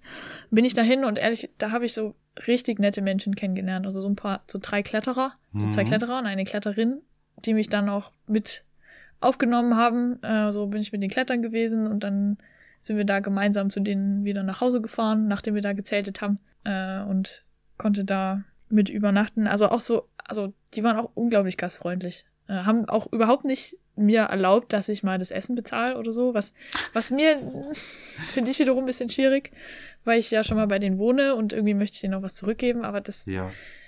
hat das dann manchmal so an sich, äh, dass das gar nicht gewünscht ist. Okay. Und äh, Klettern, also ich in meiner Freizeit äh, gehe ich gern klettern und fand es wunderbar, dass ich die da getroffen habe und die mich dann da quasi wir das dann gemeinsam gemacht haben und die mochte ich, also die mochte ich einfach richtig gerne. Die Ja. waren mir in dem Moment die liebsten, die ich bis dahin getroffen hatte an Menschen. Ja, die waren auch, also waren auch mein Alter und äh, ja, genau, dann haben wir, konnte ich eben noch mit bei denen zu Hause sein. Und dann noch eine Route, sind wir noch gemeinsam. Ich bin noch eine Route erst begangen. Weil die da in der Türkei ja. Heißt, die ist vor dir noch niemand geklettert, die Route? Genau. Ja. Ja. Okay. Und äh, dann, das Coole daran ist, dann kann man da nämlich seinen Namen hinschreiben. Also quasi, wenn das dann mal aufgeschrieben wird, dann steht da jetzt mein Name, dass ich die erst begangen habe. Alles klar, aber man kriegt nicht die Benennung nach der Route sozusagen. Oder? Doch, kann ich mir Echt? auch aussuchen, ja. Oh, okay. Kann ich mir den Namen, also den Namen der Route kann ich mir aussuchen. Ja, aber genau. Ähm, ja, aber was ich da eben sagen wollte, mh, die Menschen in der Türkei, da habe ich auch, ja, auch auf dem Campingplatz, auf dem ich da war, wurde mir quasi Essen, die, die haben mich mit eingeladen zum Essen. Dann in Ankara war ich bei Menschen zu Hause und ja, da wirklich gastfreundlich. Mhm. Also, ja, ich will mir immer von sowas mitnehmen, dass ich mir immer denke, hey, wenn ich in Deutschland mal jemanden treffe, so, also ich biete zum Beispiel schon meinen Schlaf, also mein, mein Sofa sozusagen an mhm. anderen Für so Menschen. Couchsurfing. Ja, Ja, genau. okay. Mhm. Aber dass ich eben auch ganz, ganz viel einfacher so einfach da jemand da zum Beispiel auf mich zukommen würde, dann weiß ich nicht, dann einfach nicht nur die Frage beantworten, sondern dann kann man der Person auch einfach noch fragen, hey, brauchst du noch irgendwas? Oder Ja. keine Ahnung, einfach hier, wenn du willst, ich gebe dir meine Telefonnummer. So, manchmal, ich fand das dann manchmal schon bedrängend, Ja. so, weil Menschen dann so waren wie, jo, ich, ich will jetzt dir helfen und ich Okay. gar keine Hilfe wollte. Aber da war ich, glaube ich, der Exot, ne? Erst recht Mhm. im Iran, Mhm. als, ja, viele Menschen waren, glaube ich, super einfach aufgeregt, dass sie, dass sie mich da sehen und deswegen wollten sie mich da einladen. Ja. Das ist gerade im Iran dann auch ein größeres Problem noch, weil da ist es mit der Gastfreundschaft noch viel, viel ausgeprägter.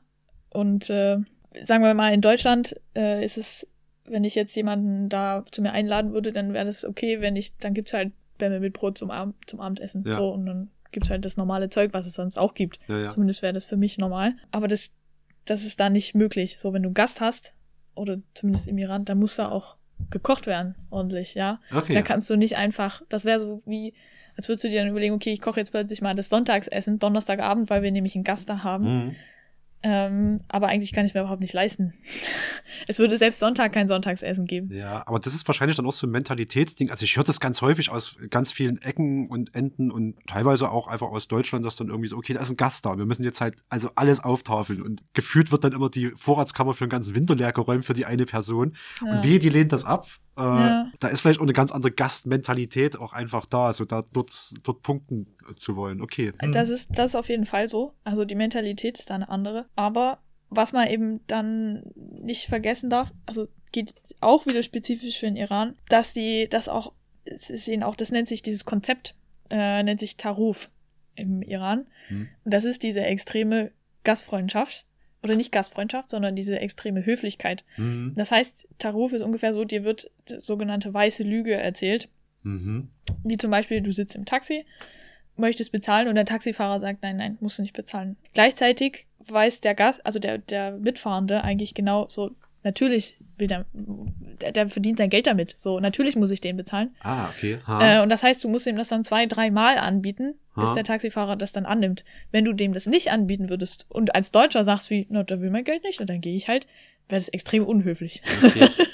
Das stelle ich mir aber auch eine unangenehme Situation vor, als ob jemand jetzt immer so die Spendenbox wegrückt, immer wenn ich gerade was reinlegen will. So, nee, nee, mach mal nicht. Und dann aber erwartet, dass man das trotzdem.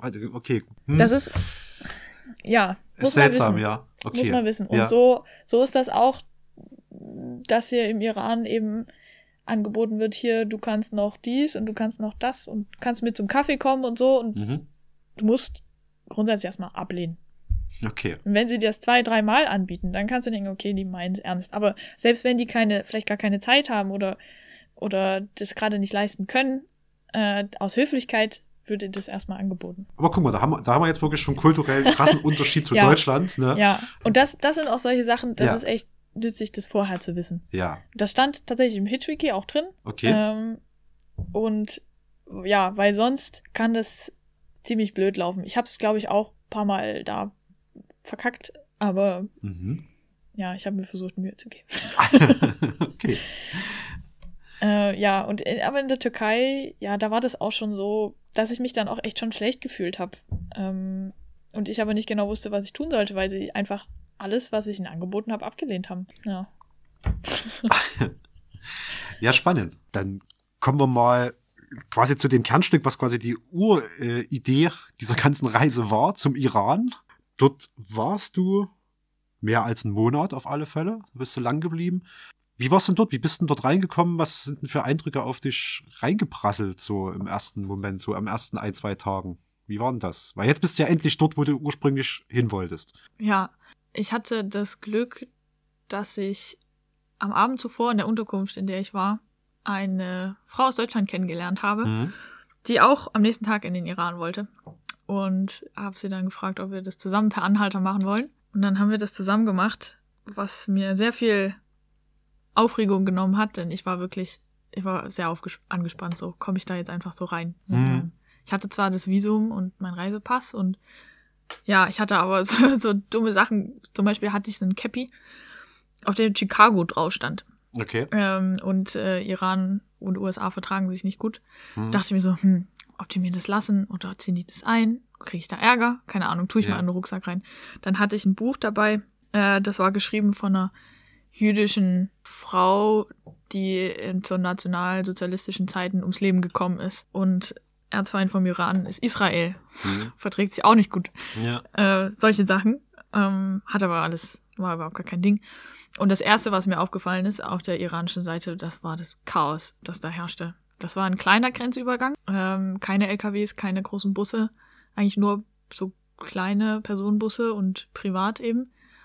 Und da war, es war Chaos. Die Leute durch die Gegend, äh, eng, überall parkten Autos, äh, man musste sich irgendwo durchdrängeln, um da in die richtige Richtung zu kommen. Alles, alles voller Müll. Ja.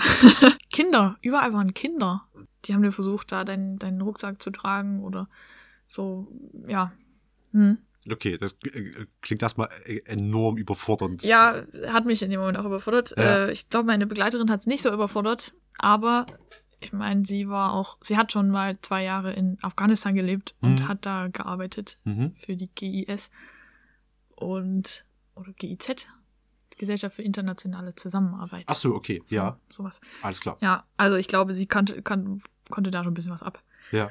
Äh, aber ja, für mich war es erstmal überfordernd. Und genau, wir sind dann weitergefahren. Wir hatten eine Unterkunft in Tabriz. Das ist so, das ist so eine ziemlich große Stadt im Norden. Mhm. Und das ist so ungefähr für alle Leute, die über Land rein und rauskommen, ist das so der Punkt, an dem die durchkommen. Mhm. Äh, was auch ganz interessant ist, weil da gibt es nämlich ein Hostel. Es gibt Hotels natürlich. Äh, es gibt aber ein Hostel und alle Leute, die über Land da kommen, die sind ungefähr in diesem Hostel. Und dadurch, dass es jetzt nicht so unglaublich viele Menschen gibt, die da auf eigene Faust über Land da rumreisen, trifft man die auch eigentlich irgendwie alle dort. Okay. Und wie war das? Ja, also das Ding, was ich vorher gelesen hatte über den Iran, ist zum einen sind Menschen ja unglaublich interessiert an dir, weil, also ich zumindest, man kann aus 500 Metern ungefähr erkennen, dass ich eine westliche Touristin bin. Mhm. Und ich bin exotisch, ja, Mhm. und äh, möchten gerne in Kontakt mit mir treten. Und ungefähr jeder möchte da quasi für dich anhalten, wenn du da beim Campen am Straßenrand stehst. Äh, es ist aber üblich, dass man, dass Autos, sobald die anhalten, zu äh, so eine Art Taxis werden. Das heißt, die möchten eigentlich bezahlt werden dafür, Mhm. was aber nicht mein Ansatz ist. Und es ist auch schwierig, so ein bisschen, ich kann eigentlich nicht neben einem Mann vorne im Auto sitzen, weil das Geschlechter getrennt sein müssen. Ich muss eigentlich hinten sitzen und Mhm. man kann da rein theoretisch viel falsch machen. So irgendwie Okay, ja. war so mein Gefühl. Mm. Und ein Punkt könnte sein, dass ich überhaupt nicht per Anhalter fahren kann, weil die Leute eben nicht verstehen, was das sein soll. Die, dieses Konzept, kostenlos bei jemandem mitzufahren, existiert nicht. So Okay. ungefähr. Ähm, die Leute denken dann, die sollen dich irgendwo hinbringen, aber du willst nicht bezahlen. Und dann ist das natürlich so, aber warum willst du nicht dafür bezahlen? Mhm. Und dann versuchen, denen zu erklären, dass ich nur mitfahren möchte und dass sie mich irgendwo wieder rauslassen sollen. Und dann suche ich mir die nächste Person. Und man teilt keine Spra Sprache. Mhm. Das ist sehr schwer. Aber hat das trotzdem funktioniert oder war das dann die Strecke, wo du jetzt ausweichen musstest auf bezahlte Transportmittel? Das hat funktioniert. Es war sehr mühsam Ha. teilweise. Ja. Ich bin dann auch irgendwann umgeschwenkt auf Bus. Mhm. Also über Landbusse. Zum einen hat verschiedene Gründe. Die Distanzen waren sehr groß. Also Mhm. acht Stunden Busfahrt am Stück. Ja, dann waren die Busse auch wirklich, also vom Preis her, die waren das umgerechnet irgendwie fünf Euro für so eine acht Stunden Busfahrt bezahlt oder sowas. Und das war schon relativ viel. Ja. Das war wohl, vor ein paar Jahren waren das dann 2,50 Euro oder so. Okay. Aber hast du irgendeine Erklärung gefunden, warum Trump dort gar nicht verbreitet ist? Ist das, also äh, wüsstest du das gerade zu sagen? Also vielleicht, weil es relativ üblich ist, dass man einfach quasi andere Menschen bittet, einen mitzunehmen, Ja. aber es dann deswegen auch üblich ist, dass man denen auch was gibt, weil das Mhm. eben so Mhm. regelmäßig gemacht wird. Mhm. Warum das überhaupt nicht bekannt ist, nee, weiß Hm. ich nicht. Na gut, hätte ja sein können. Ja. Genau. Und deswegen äh, war das auch manchmal sehr anstrengend. Ich habe da auch, ich glaube, es wäre deutlich weniger anstrengend geworden, wenn ich dann nicht so, sagen wir, so geizig gewesen wäre, sondern einfach gesagt hätte, naja gut, dann bezahle ich hier halt was. Aber an sich war das ja nicht, Das war, jetzt, war nicht mein Ansinn. Ich wollte gerade sagen, das Ziel war ja, so günstig wie möglich dort durchzukommen, ja. ja. Mhm. Mm, ähm, was mir am Anfang auf jeden Fall geholfen hat für die erste Strecke war, dass wir da zu zweit waren. Äh, und das hat auch gut funktioniert. War auch, genau, kein Problem. Ähm, was mir dann auch passiert ist, ist zum Beispiel, dass ich diese Geschlechterregeln nicht so ganz beachtet habe. Gibt's Mhm. ja im Iran mm, sch- relativ oder sagen wir strengere Sittengesetze, was die vor allem die Trennung der Geschlechter anbelangt. So Mhm. zum Beispiel, dass in dem Bus ich nicht unmittelbar neben einem Mann sitzen darf, mit dem ich nicht verheiratet oder verwandt bin. Deswegen haben die Busse auch immer nur drei Sitze in einer Reihe, dann hast du zwei und dann hast du noch einen einzelnen. Das heißt, ich habe immer einzeln gesessen Okay. Mhm. oder neben einer Frau. Ja, sowas, solche Sittengesetze, wo ich dann zum Beispiel mal äh, oder ein Mann mich mitgenommen hat.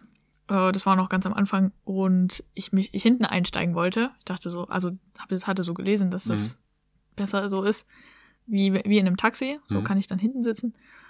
Äh, und er war so wie, nee, nee, kannst vorne einsteigen, das passt schon. Und ich bin dann halt vorne eingestiegen. Mhm. So, und dann, ja, hat er mir halt relativ schnell zu verstehen gegeben, dass er mich nicht als normale Mitfahrende jetzt betrachtet. Mhm. Hat ungefähr, also ja, hat dann danach gefragt, ungefähr, ob wir jetzt Sex haben können. Okay. So, ich als westliche Person, also ich kann es auch verstehen, wo es herkommt. So, da herrscht unter vielen Menschen im Iran wahrscheinlich die, der, oder die, das Bild so im Westen, die Frau ist total sexualisiert und alles Mhm. ist total offen und da kann mich einfach sowas fragen, so ist ganz normal. Mhm. Das würde er mit einer iranischen Frau niemals machen. Mhm. Aber dadurch, dass ich eine westliche Frau bin, kann er das machen. Und das Ding war aber auch, dass ich dann in dem Moment Nein gesagt habe und ihm auch sofort gebeten habe, mich rauszulassen. Und er das aber auch sofort gemacht hat. Okay. Es Ja. war, das ist, glaube ich, so ein Unterschied, das wäre in Europa anders, weil die Leute ja genau wissen, so, du willst einfach nur mitfahren. Und wenn sie irgendwas Sexuelles von dir wollen, dann ist das unangemessen. Wär, wär, ist im Iran genauso unangemessen, aber dann hat es einen viel bedrohlicheren Touch, Ja. als dass das in dem Moment für mich hatte, weil, weil äh, ich glaube, er einfach von einer ganz anderen, vom ganz anderen Standpunkt kam. Das war so eine unangenehme Situation. Ich war auch richtig sauer in dem Moment. Ich war Ja, ja. richtig pissig Ja. was mich übelst. Ich dachte mir so, scheiße, bisher einmal, das erste Mal, dass du hier alleine fährst und direkt passiert dir sowas und ja, Zumal ja dein Ansatz auch war, so kann ich das als Frau? Und das ist natürlich, das ist natürlich erstmal ein Rückschlag, so um, Ja. um sich das selbst beweisen zu können. Klar, ja. ja. Aber es klang, als ob es dann besser äh, wird im restlichen Teil. Ich habe dann mehr darauf geachtet, bei wem ich mitfahre. Hm. Also, dass ich gesagt habe, ich, also das ist dann so, nicht so wie in Deutschland, dass du da stehst und hältst einen Daumen raus und wartest, dass jemand anhält, Hm. sondern du winkst die Autos ran und dann meistens bleiben die eben stehen. So, sobald ich ein Auto ranwinke, bleibt das meistens stehen. So, ich muss nicht darauf warten, dass hier irgendwer anhält. Okay, und dann Und kannst du deswegen- dein Anliegen äußern im Prinzip. So. Genau. Hm. Und deswegen habe ich meistens geguckt, sitzt da eine Frau drin, Ja. mit drin oder nur alleine und dann habe ich die versucht anzuhalten. Mhm. Okay. Das habe ich dann relativ konsequent betrieben. Ja, und dann hat es meistens, dann hat es schon Spaß gemacht. ja. Es war aber trotzdem immer noch anstrengend, weil der große Vorteil vom Trampen ist ja eigentlich auch, dass man unglaublich spontan sein kann. Gerade in so einem Land, wo dich jeder gern eigentlich zu sich nach Hause einladen möchte und Mhm. möchte dir noch dies zeigen und das zeigen. Rein theoretisch kann ich da überall hingehen, wenn Ja. ich das will. Und kann zu den Leuten nach Hause und kann sehen, wie die leben und was essen die jeden Tag und so richtig unmittelbar Mhm. das, das sehen. Andererseits will ich das ja vielleicht nicht immer unbedingt Mhm. weil das irgendwie mich überfordert oder weil ich gerade überhaupt gar keine, Ener keine Energie dafür habe oder eigentlich irgendwo anders hin will. Und äh, da fiel es mir schwer, dann, dass ich dann manchmal wirklich immer Nein sagen musste, zumal ich das Gefühl habe, ich bin unhöflich, wenn ich das immer wieder ausschlage. Was führt man dann so für Gespräche? Weil du hast ja auch gesagt, so per Anhalter fahren ist ja auch immer, ist ja Arbeit in dem Sinne, dass du ja dann nicht sagst, cool, weck mich in zwei Stunden und anfängst zu pennen, ne, sondern dich mit den Leuten unterhältst. Ähm, es war anders. Hm? Also, aber auch schon in der Türkei, vor allem, wenn keine Sprache geteilt wird. Okay, ja klar. das macht es zum einen unangenehm, also gefährlicher für mich so in meinem, in meiner Wahrnehmung. Ich habe weniger Kontrolle über die Situation, Mhm. weil ich ja mit Kommunikation auch viel die Person so ein bisschen leiten kann auch. Mhm. Ähm, das kann ich nicht. Wenn ich nicht äh, mit denen reden kann, dann, was zum Beispiel in der Türkei, dann war ungefähr die, also erst so, wer bin ich und wo komme ich her, dann wie alt bin ich und dann bin ich verheiratet. Fand ich auch immer sehr unangenehm, Mhm. sowas gefragt zu werden, bis ich irgendwann festgestellt habe, also das ist ganz normal. Äh, ich habe dann auch tatsächlich erzählt, was mir so gerade in den Kram gepasst hat. Mhm. Also äh, je nachdem, wie ich mich gefühlt habe. Du warst ja dann trotzdem drei Wochen dort, also hast du dir wahrscheinlich viel angeguckt. Wie bist denn dort eigentlich untergekommen? Also dort ist, ich muss gerade nochmal nachschauen, aber ist im Iran wohl Wildcamping per se nicht verboten? Kannst du was sagen, wie du da untergekommen bist in den drei Wochen und wie das war? Ich hatte die ganze Zeit mein Zelt dabei, aber ich habe im Iran, ich glaube, kein einziges Mal gezeltet. Es lag aber auch daran, dass zum einen ich wusste, rein theoretisch, es wird geduldet, Mhm. ist an sich kein Problem, aber ich fall so schon auf als Mhm. westliche Person. Okay. Ich bin eine alleinreisende, also ich, ich bin eine alleinreisende Frau, ich ziehe so schon, ja genau, relativ viel Aufmerksamkeit auf mich. Und dann auch dieses Ding, muss ja mal ein Kopftuch tragen, muss ich immer lang bekleidet sein. Das heißt, jedes Mal rein theoretisch, wenn ich aus diesem Zelt rein und rausgemusst hätte, muss ich immer voll bekleidet sein. Und, und dann hat sich auch diese Landschaft, da wo ich war, nicht so angeboten, dass ich gesagt habe, ähm, ich fühle mich hier geschützt vor Blicken und Mhm. vor anderen Menschen. Deswegen habe ich das tatsächlich kein einziges Mal gemacht, auch wenn andere Leute das getan haben. Und das Ding war auch schon, es war schon ziemlich warm und äh, ich hätte immer genug Wasser dabei haben müssen und so. Und, ja. Ähm, übernachtet habe ich dann stattdessen zum Beispiel in Gasthäusern und Mhm. Unterkunft, Hostel. Ist auch mm, günstig, also sagen wir mal sechs bis zehn Euro pro Nacht. Oder ich hatte einen Kontakt in Teheran, äh, wo ich eben bleiben konnte. Das war auch unglaublich praktisch, weil ich zum einen dort wirklich ich selbst sein konnte. Ich, ja, ich kannte Mhm. die Person. Es Mhm. war äh, entspannt. Und die Person konnte mir super viel erzählen. Die war da schon länger in diesem Land und äh, ich habe super viele interessante Hintergrundinformationen auch bekommen, Mhm. äh, die ich sonst niemals so bekommen hätte. Ist ja nur eine Momentaufnahme, die ich da habe. Ja. Ja. Da war es aber auch wahrscheinlich, so wie es klingt, finanziell der aufwendigste Teil der Reise, oder?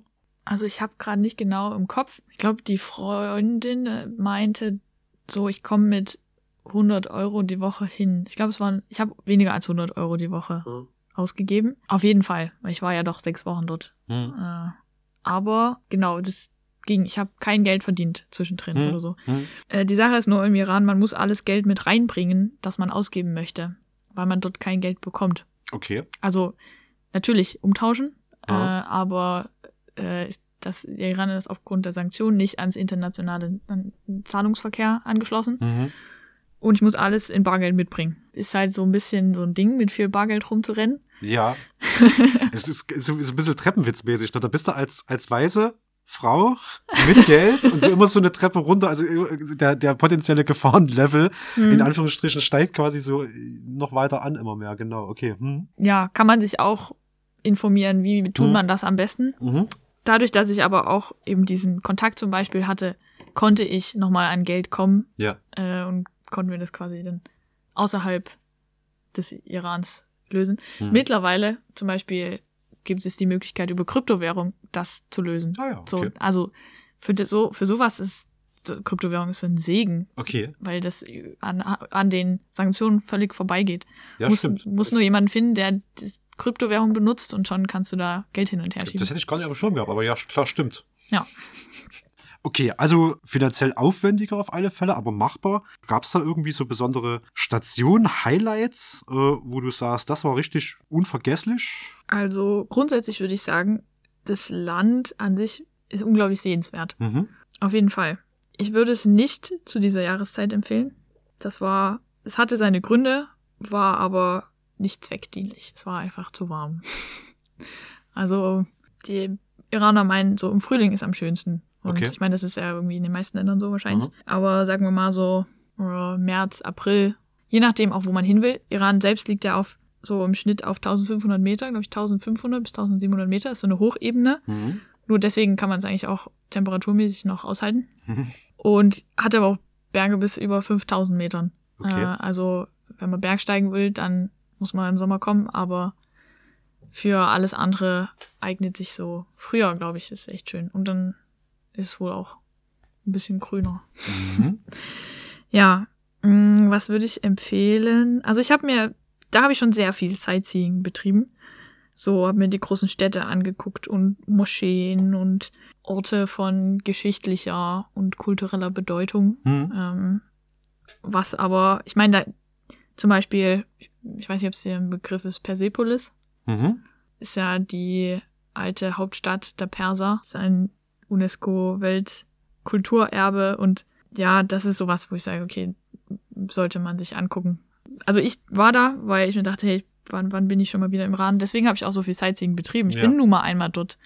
Das Coole, sage ich mal, daran ist auch aufgrund des Klimas, ist, oder hauptsächlich im Land trockenen, heißen Klimas, finden so Verwitterungsprozesse kaum statt. Ja, das, Das heißt- konserviert das Klima. Okay. Ja, also Ja. Mm, nicht so, du siehst ja hier, wenn du irgendeine Ruine hast, so, da dauert es ein paar Wochen, da fangen die Pflanzen an dran hochzuwachsen Genau, und ja. also wird überwuchert und, und ja, das ist da, also nicht, also gibt natürlich auch wieder verschiedene Vegetationszonen und Ja, so, ja, aber Persepolis zum Beispiel, wenn das nicht durch Zerstörung kaputt gegangen wäre, dann wäre da wahrscheinlich kaum was passiert. Mhm. So, das würde einfach so dastehen, wie es halt steht Ja. genau sowas würde ich auf jeden Fall empfehlen.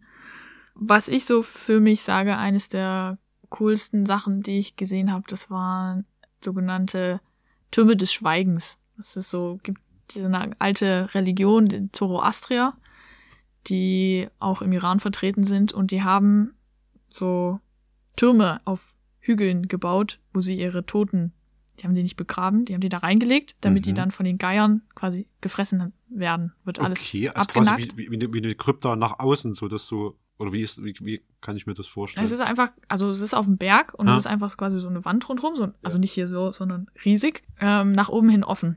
Die Zoroastrier sagen, jedes Element ist heilig und darf nicht durch den Toten quasi verunreinigt werden. Und die einzige Möglichkeit, die dann bleibt, ist, dass das aufgefressen wird. okay. Und deswegen gibt's da diese Stätten. Das wird heutzutage nicht mehr so gemacht, Mhm. aber die sind trotzdem noch da. Das ist halt in der Wüste, so ungefähr. Mhm. äh, oder am, am Rande, am Rande der Stadt, aber und für die Touristen jetzt geöffnet und kann man sich angucken. Äh, und das Coole war, dass ich tatsächlich, ich bin in diesen Turm reingegangen und das war tatsächlich ruhig. Es war plötzlich kein Geräusch mehr da. Okay, weil diese Wände alles von außen abschirmen. Okay. Ja. Mhm. Habe ich gesagt Türme des Schweigens oder Türme der Stille? Ich glaube, du hast Schweigens gesagt. Schweigetürme. Ja, ist korrekt. Schweigetürme, okay, Ja. ja. Schweigetürme. Aha. Ja, dieses, das ist bei, bei Yazd zum Beispiel. Also, ich habe mir so, in Teheran war ich jeweils eine Woche am Anfang, eine Woche am Ende, eben bei der, Mhm. bei der Bekannten. Mhm. Ähm, und dann habe ich mir so Hauptattraktionen Yazd, Shiraz, Isfahan äh, angeschaut. Und dann war ich noch in den Bergen im Zagrosgebirge und bin da wandern gewesen, war im, im kurdischen Gebiet, also an der Grenze zum Irak. Das fand ich auch sehr interessant. Also Kurden sind auch Muslime, aber haben auch einen ganz anderen Kleidungsstil. Und da gibt's auch Konflikte, aber auch sehr interessant zu sehen auf jeden Fall. Äh, Und es gibt Leute, auch die viel gereist sind und die sagen, das Land der Kurden, Kurdistan, ist äh, das Schönste von allen, das sie jemals gesehen haben. Tja, und ansonsten, also Iran, ich bin dann auf Busfahren umgestiegen.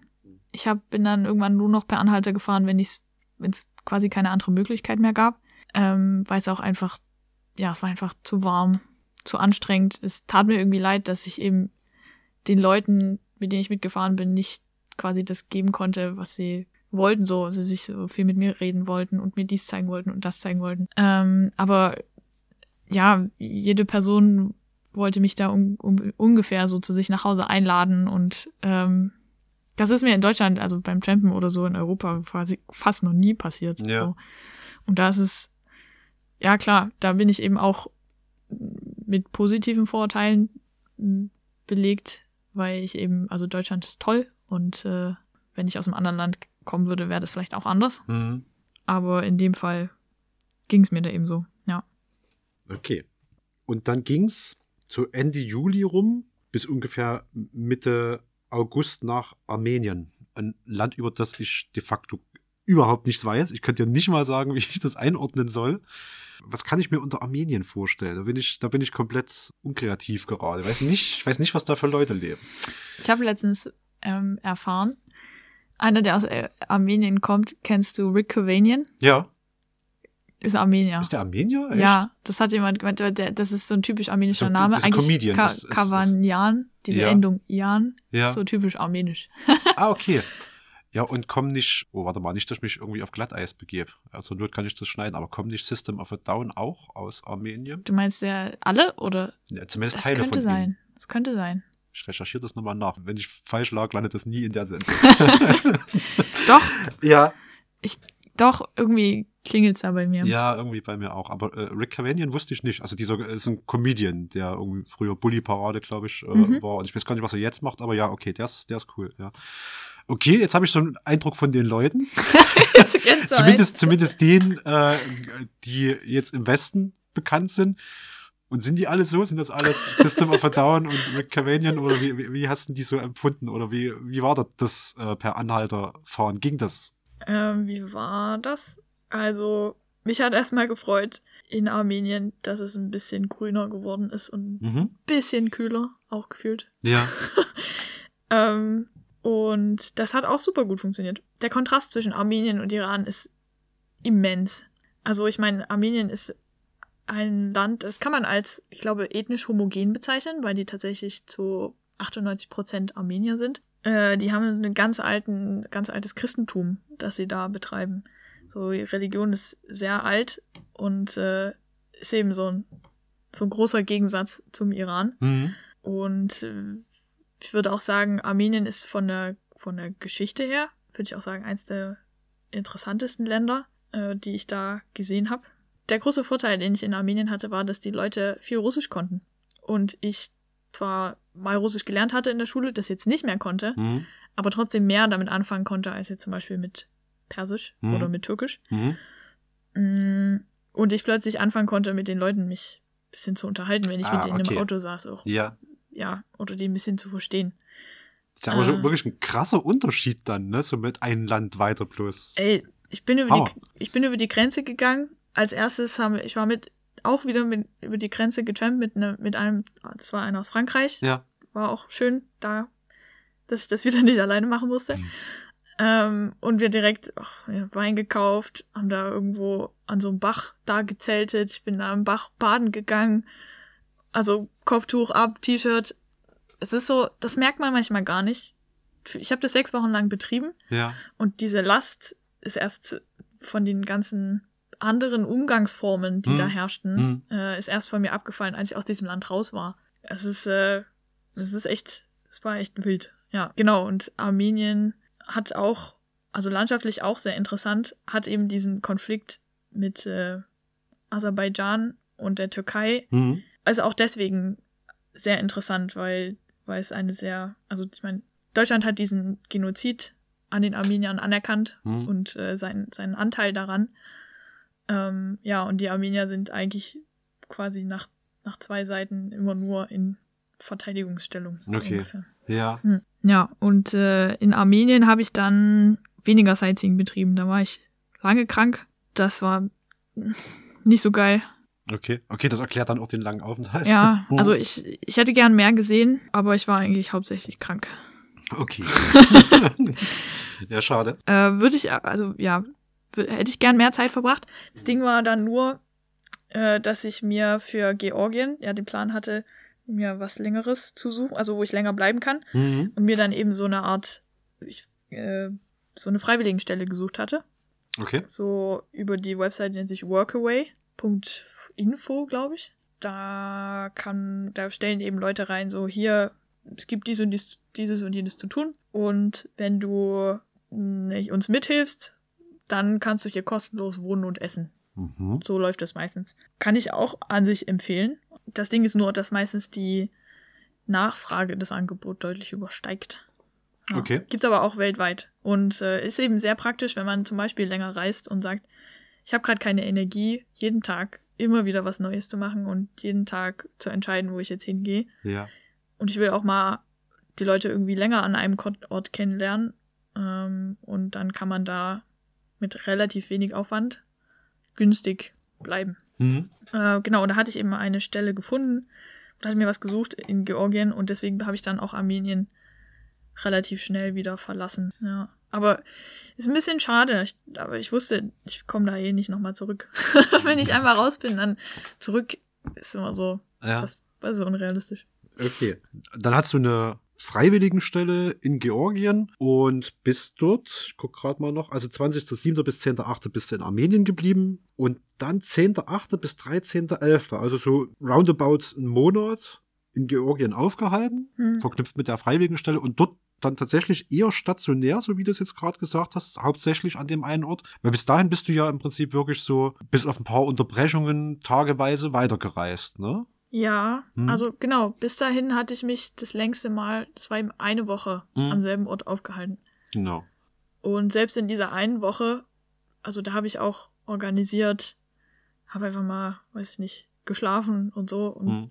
habe gemerkt, so, hm, so richtig Erholung kriegst du nicht hin in der Woche. Mhm. Auch weil ich ja schon damit beschäftigt war, was kommt denn als nächstes. Und da habe ich so mitgekriegt nach drei Monaten, als ich dann in Georgien war, habe ich festgestellt, nochmal drei Monate kann ich das so nicht betreiben. Hm. So, das, das ist zu anstrengend. Das, ähm, das macht auch dann keinen Spaß mehr. So, ich hatte nicht mehr so viel, ich hatte nicht mehr so viel Lust, so mir Dinge anzugucken. Ähm, ja, ich war viel müde und wusste nicht so richtig so, hm, wohin mit mir. Mhm. Ähm, und das war so ein bisschen so ein Punkt, also hatte ich mir klug überlegt vorher schon tatsächlich, Ja. dass ich gesagt habe, ich möchte jetzt eben mal länger an einer Stelle bleiben. Mhm. Und da hatte ich echt Glück, dass ich da relativ spontan was gefunden habe. Und da bin ich dann in die Berge, in einen Nationalpark, der heißt Tusheti. Ein Ort, von dem ich mehrere kurze Zeit vorher noch nicht mehr wusste, dass der existiert. Und wusste, ich kann mindestens eine Woche bleiben, weil das bei denen noch nicht so ganz klar war. Wollte aber so einen Monat bleiben. Letztendlich war ich in den Bergen zwei Monate Mhm. und mit denselben Leuten zusammen dann fast drei Monate. Stimmt, ich bin rechnerisch total bescheuert. Ich habe vorhin noch vorgelesen, 10.8. bis 13.11. habe gesagt, roundabout einen Monat. Das ist ja kompletter Quatsch, das sind ja mehrere. Entschuldigung. Sind mehrere, Ja. ja. Ja, das war eine sehr interessante Erfahrung für mich, muss ich sagen. Auch, Mhm. also wieder ganz anders als das vorher, weil ich plötzlich, ich hatte so einen Alltag, das war so ein Gasthaus, Ja. Die hatten gerade aufgemacht. Wir waren da zwei Freiwillige äh, und welche von der Familie dort. Und plötzlich habe ich jeden Tag halt so vor mich hingemacht. Ich musste mir nicht mal überlegen, wo ich hingehe und wo ich übernachte und was Mhm. ich als nächstes sehe. Ähm, und habe einfach, ja, habe einfach das Leben gesehen, wie es so an mir vorbeizieht und fand Mhm. es top. ja, Es klingt auch, es klingt halt nach einem erholsamen Teil dann irgendwo. Also klar, hast noch gearbeitet und so, aber ich stelle mir das auch vor, dann über Monate hinweg wirklich von einem Tag auf den anderen ungeplant, äh, immer mit so einer gewissen auch Unsicherheit, wo, wie penne ich jetzt, komme ich jetzt hier weg, wie weit komme ich und so. Ja. Es war auch manchmal ein bisschen schwierig, einfach weil ich da plötzlich ja mit Leuten zusammen war, die ich nicht kannte. Mit Mhm. meiner Kollegin, die sprach kein Englisch, sondern nur Russisch, konnte ich mich am Anfang auch quasi nicht unterhalten. Mhm. Und wir waren da plötzlich 24-7, hockten wir da aufeinander. Okay. Ähm, und dann waren wir letztendlich, die, ein Teil der Familie ist dann gefahren. Und dann waren wir nur noch zu dritt da. Und äh, dann haben wir aber das halt zu dritt gemacht. Also ich, ich weiß nicht, für mich ist das so, sie kam aus Jakutsk. Aha. Ja, das ist so gefühlt, das ist in Sibirien, da Ja. oben. Ja. Und ich hätte sie sonst nie kennengelernt, so ungefähr. Und Mhm. die beiden sind mir aber irgendwie ans Herz gewachsen, Mhm. dadurch, dass wir so viel Zeit da miteinander verbracht haben. Ähm, und einfach das da plötzlich zusammen gelebt, gearbeitet, gegessen. Ja, das war wild. Und ich möchte auch einfach sagen, diese Region ist auch einfach echt spannend, Mhm. weil das ist so, so eine Kult, also eine Kulturlandschaft, die hat eine interessante Geschichte und die ist relativ unzugänglich. Da gibt's nur eine Straße hin und die kann auch nur im Sommer befahren werden. Im Winter ist da quasi niemand. Und äh, die Leute verdienen sich jetzt mehr und mehr ihr Geld durch Tourismus, weil da das touristisch erschlossen wird. Ähm, aber auch ich, ich bin dann halt drei Tage da verschwunden, quasi, habe mein Zelt genommen und bin halt gewandert und habe dort wieder viel wild gezeltet, weil das da auch einfach gut ging. Und, und legal ist? Ja, Ja. genau. Ähm, und ich kannte mich dann in, diesen Bergen da aus. Ich war da, ich hatte da so ein bisschen so ein Leben, ein bisschen ein Zuhause, kannte diese Berge, wusste dann, wo muss man langwandern, um hier und da und konnte den Leuten, die dann, die Gäste, die dann, ah, und wie macht man das dann am besten? Und dann konnte ich denen das erklären. ich, Mhm. ich fand es toll, da so ein, auch so ein, so ein Wissen über diese Regionen anzusammeln, Ja. die man aber, oder die ich zumindest nur komm, bekomme, dadurch, dass ich da längere Zeit bin. Ja. Genau. Bis dahin waren ja auch wirklich einfach durch das per Anhalter und Weiterreisen natürlich die viele Eindrücke, die wie, wie ein Schwamm aufsaugt. Hm. Aber die bleiben ja bloß bei einem und dort hast du natürlich dann die Möglichkeit, die Region zu kennen und Leuten das auch dann entsprechend wiederzugeben, ne? obwohl du trotzdem ja erstmal bloß gastmäßig dort bist, okay. Hm. Nach den drei Monaten hat es sich dann einfach irgendwie so, hat sich dann ein Lagerkoller eingesteckt und hast gesagt, nee, jetzt ist mal gut, ich muss jetzt wieder raus oder hättest, oder, oder war die Zeit einfach rum, die geplant war? Oder was war jetzt der Grund, warum du dann gesagt hast, jetzt geht's zurück? Und das war ja dann auch äh, per Bus und Bahn relativ straight durch. Also ich hatte im Vorhinein gesagt, dass ich Ende November wieder da bin, weil dann Stimmt, ja. eben verschiedene Geburtstage anstanden. Stimmt, ja. Das hatte ich auch teilweise gesagt, weil ich das Gefühl hatte, meine Familie will irgendwie was hören, wann ich wieder da bin. Also habe Ja. ich das so gesagt. Ja, ja. Andererseits, ich war schon das Jahr zuvor nicht zu den Geburtstagen da und auch zu Weihnachten nicht. Und dann dachte ich mir so, okay, dann möchte ich dieses Jahr wieder da sein. Mhm. Ähm, in diesem Moment fiel es mir schwer. Da wollte ich da nicht gehen. Da dachte ich mir so, hm, könntest jetzt auch wieder weiterreisen. Mhm. Oder nee, eigentlich hatte ich, ich war sehr faul geworden und eben mit diesen Leuten und das war da gemeinsam sein, das hat mir einfach gut gefallen. Auch dieses, auch dieses tatsächlich drei Monate lange alleine reisen, das war mir irgendwann, ich war irgendwann, wollte gern mit anderen Leuten wieder Mhm. zusammen sein. Mhm. Ähm, deswegen habe ich meine Rückreise so weit wie möglich rausgezögert. Okay. Äh, und war dann in Georgien nochmal eine Runde unterwegs und bin dann genau mit Bus und Bahn innerhalb von einer Woche, glaube ich, oder so, bin ich dann zurück. Ja, ich habe mir aber im, im Nachhinein überlegt, hm, hätte ich denn, wäre ich denn wirklich weitergereist? Das Ding war zum einen, der Winter war im Kommen, Mhm. also draußen mit Zelten wurde schon schwieriger, auch, auch in Georgien ist trotzdem relativ warm, aber hm. Und dann, mein Plan hörte ja da irgendwie auf an Ja. diesem Punkt. Ja. Und ich dachte mir so, weiter östlich, also ich, ich kann hier gerade nirgendwo hin. Ich weiß nicht, ob ich nach Russland, also ich wollte auch nicht nach Russland in dem Moment. Die Landgrenze zu Aserbaidschan war immer noch geschlossen. Mhm. Ähm, Türkei war eigentlich der, die Idee, ich gehe nochmal zurück in die Türkei, weil da gibt's noch super viel zu sehen. Und da gibt's ja auch im Süden, wäre es immer noch warm gewesen. Mhm. Ich hatte aber ehrlich gesagt irgendwie in dem Moment nicht so viel Lust auf die Türkei. Und ja, dann wusste ich tatsächlich nicht so, ich in den Osten, ich komme gerade hier nicht weiter, so Mhm. ungefähr. Mhm. Mein Weg führt so oder so zurück nach Europa. W wäre so oder so zurück nach Europa gegangen. Ja, und da deswegen tatsächlich der Plan, warum. So, und deswegen war die Reise dann auch irgendwie vorbei. Ja. Und ähm, ja, das war die Anfahrt, die Zurück Rückfahrt war anstrengend. Ich hab's, es war relativ kostenintensiv auch. Mhm. Mhm. Also fliegen wäre definitiv billiger gewesen, Okay. aber ja, trotzdem gut. Ich war zum Beispiel noch mal in Istanbul bei der Frau, die mich auf, die Rück auf der Hinreise schon mal aufgenommen hatte. Mhm. Hab ich noch mal zwei Nächte äh, geschlafen ähm, und habe versucht, mir so ein bisschen eben die Zeit zu nehmen, da zurückzukommen. Und das, ich dachte, in meinem Kopf war so Iran oder so, das war immer so weit weg Mhm. von Deutschland, so, so, so flächenmäßig, distanzmäßig. Aber wenn man sich mal die Welt anguckt, dann ist das nicht weit weg.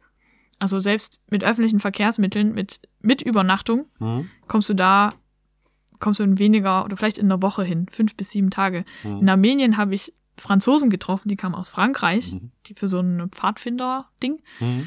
die ähm, waren da für zehn Tage mit den öffentlichen Verkehrsmitteln nach Armenien gefahren. Die waren Ja. bestimmt seit vier Tagen unterwegs. Also, rein, also anstrengend, ja, Ja. auf jeden Fall. Aber das ist nicht aus der Welt. So rein theoretisch. Ja, ja, und wie du gerade gesagt hast, theoretisch käme man mit dem Flug sogar relativ instant äh, auch dorthin. Also es ist halt ist nicht weit weg, nee. Ja. Klar. Und es, ich meine, es war mein Anspruch, nicht zu fliegen. Hm. Ähm, aber ich, ich glaube, diese Distanz kam auch einfach dadurch, dass in meinem Kopf dieses Land, also wie Iran zum Beispiel, auch einfach so anders war in meiner Mhm. Vorstellung, Hm. dass ich dachte, das muss übelst weit weg sein. Ja. Aber ganz ehrlich, das ist, das ist nicht so weit. Nö. 19.11. rum bist du dann wieder nach, nach Hause gekommen. Wie war es denn wieder nach, nach Deutschland zurückzukommen? Also im ersten Moment, mh, also richtig glücklich war ich nicht damit. Hm, Das kann man vorstellen. Genau. Gerade wenn du noch äh, über diese letzten drei Monate in Georgien noch berichtest und sagst, okay, da habe ich mich auch so ein bisschen angekommen gefühlt und so. Ich bin im Prinzip hauptsächlich zurück, weil ich es versprochen habe. Hm. Genau, habe ich das fast geahnt, ja, aber. Ja, und es äh, fiel mir schwer. Hm. Ähm, und es fiel mir auch lange Zeit schwer. Ich wollte, eigentlich in meinem Kopf wollte ich wieder los. Hm. So, und ich hatte mir schon überlegt, so ungefähr, was mache ich als nächstes so. Ich wusste, wenn ich einmal wieder nach Deutschland zurückkomme, dann gehe ich nicht wieder direkt los. Das, Mhm. das würde nicht passieren. Ja, also meine Familie hat sich gefreut. Für mich war es ein bisschen überfordernd. Ja, ja. Und mir wurde auch ein bisschen ge gespiegelt, dass teilweise der Wunsch bestand, dass ich mehr erzähle. Also wie so, dass ich, was, wie wenn man jetzt zwei Wochen im Urlaub war und dann berichtet, so, ah, und dann haben wir das gemacht und dieses und jenes. Die große Dia-Show, ja. Hm. Das war einfach nicht der Fall. So, ich, ich war einfach ziemlich still. Hm.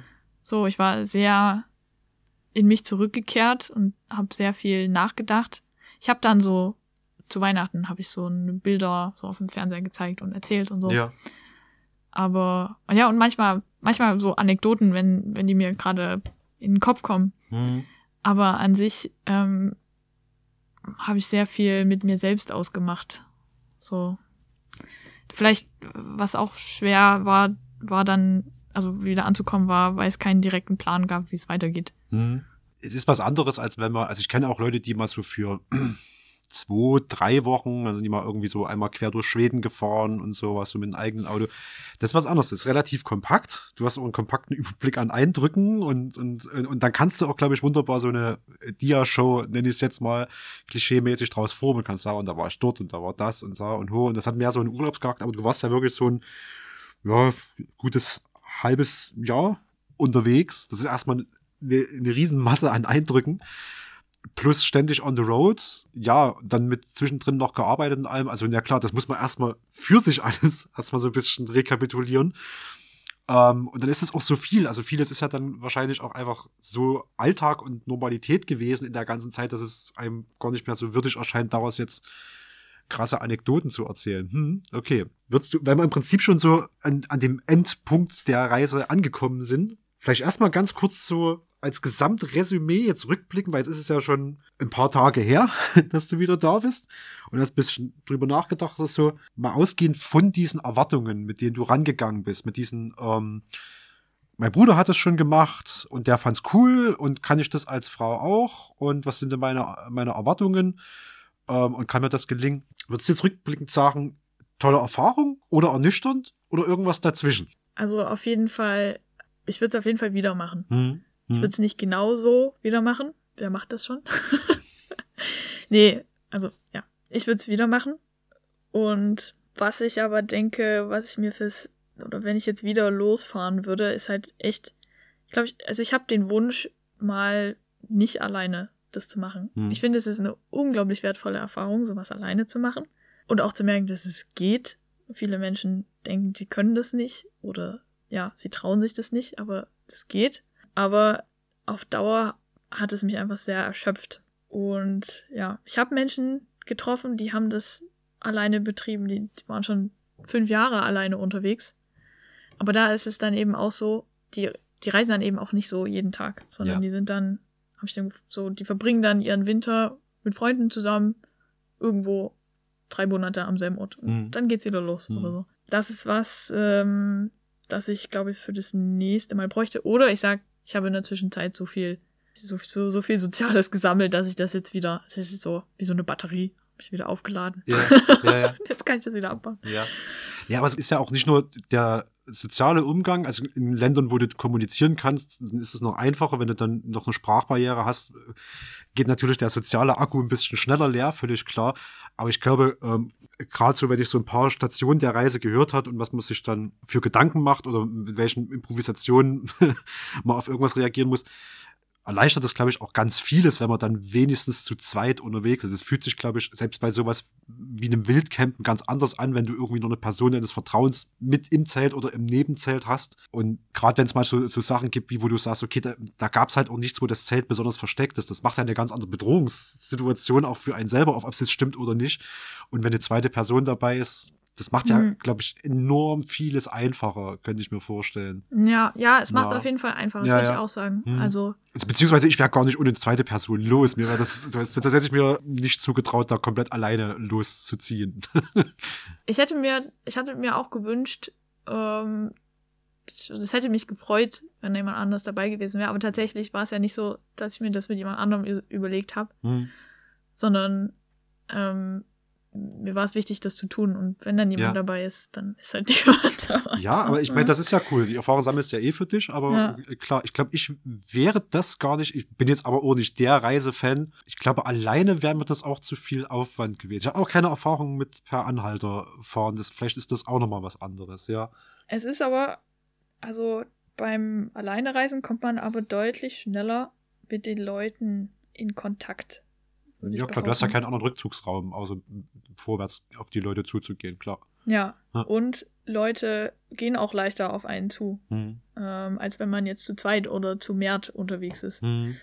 Also das ist irgendwie einladender. Ähm, ich bin mir nicht so sicher, ich glaube, beim Iran hätte es wirklich gar keinen Unterschied gemacht. Hm. Aber so in anderen Kontexten, äh, ja, glaube ich das schon. Ja, das ist so ein, ich sagen, so ein Vorteil vom Alleinreisen. Und natürlich, dass ich immer mir selbst ausgesetzt bin. Und erst recht, wenn ich mich nicht mit Leuten unterhalten kann. Unglaublich viel Reflexion und äh, Nachdenken und Beobachten und so findet da statt. Ja, vielleicht im Sinne dieses ganzen Reflexion, Nachdenken, Beobachten, Das heißt ja immer, dass man aus solchen Reisen dann immer irgendwie schlauer, gestärkter, erfahrener wie rauskommt. Ist Ja. immer ein bisschen Klischee, aber ich frage trotzdem mal nach, so gab es irgendwie oder hast du gesagt, das hat jetzt auch viele Perspektiven auf irgendwelche Themen äh, verändert oder überhaupt erst aufgemacht? Also klar, du hast Eindrücke gewonnen, du hast Erfahrung gewonnen, du hast äh, vor allem diese Nummern durchgezogen. Das ist ja auch irgendwas, woran man, glaube ich, selber wächst. Gab es da irgendwelche Sachen, wo du jetzt äh, vielleicht nach einer kurzen Reflexionszeit auch sagst, das ist mir irgendwie in jedem Land aufgefallen oder ja, hast du irgendeinen äh, Erkenntnisgewinn draus gezogen, den du weitergeben möchtest? Also auf jeden Fall in, in jedem Land mir Menschen freundlich begegnet sind. Hm. Ähm, und dass ich diese äh, fatalistischen Vorhersagen, die mir gemacht wurden, dass die nicht eingetreten sind. Mhm. Ähm, sondern das ist eben, ja, ganz im Gegenteil, die Menschen im Iran wunderschöne Menschen sind, die ganz viele Konflikte mit sich tragen, aber trotzdem, trotzdem, ja, ich weiß nicht. Ist halt, ist irgendwie auch ein bisschen, ne, ich, ich komme in diese Länder und ich habe ja eben einen deutschen Pass und kann quasi überall hin. Hm.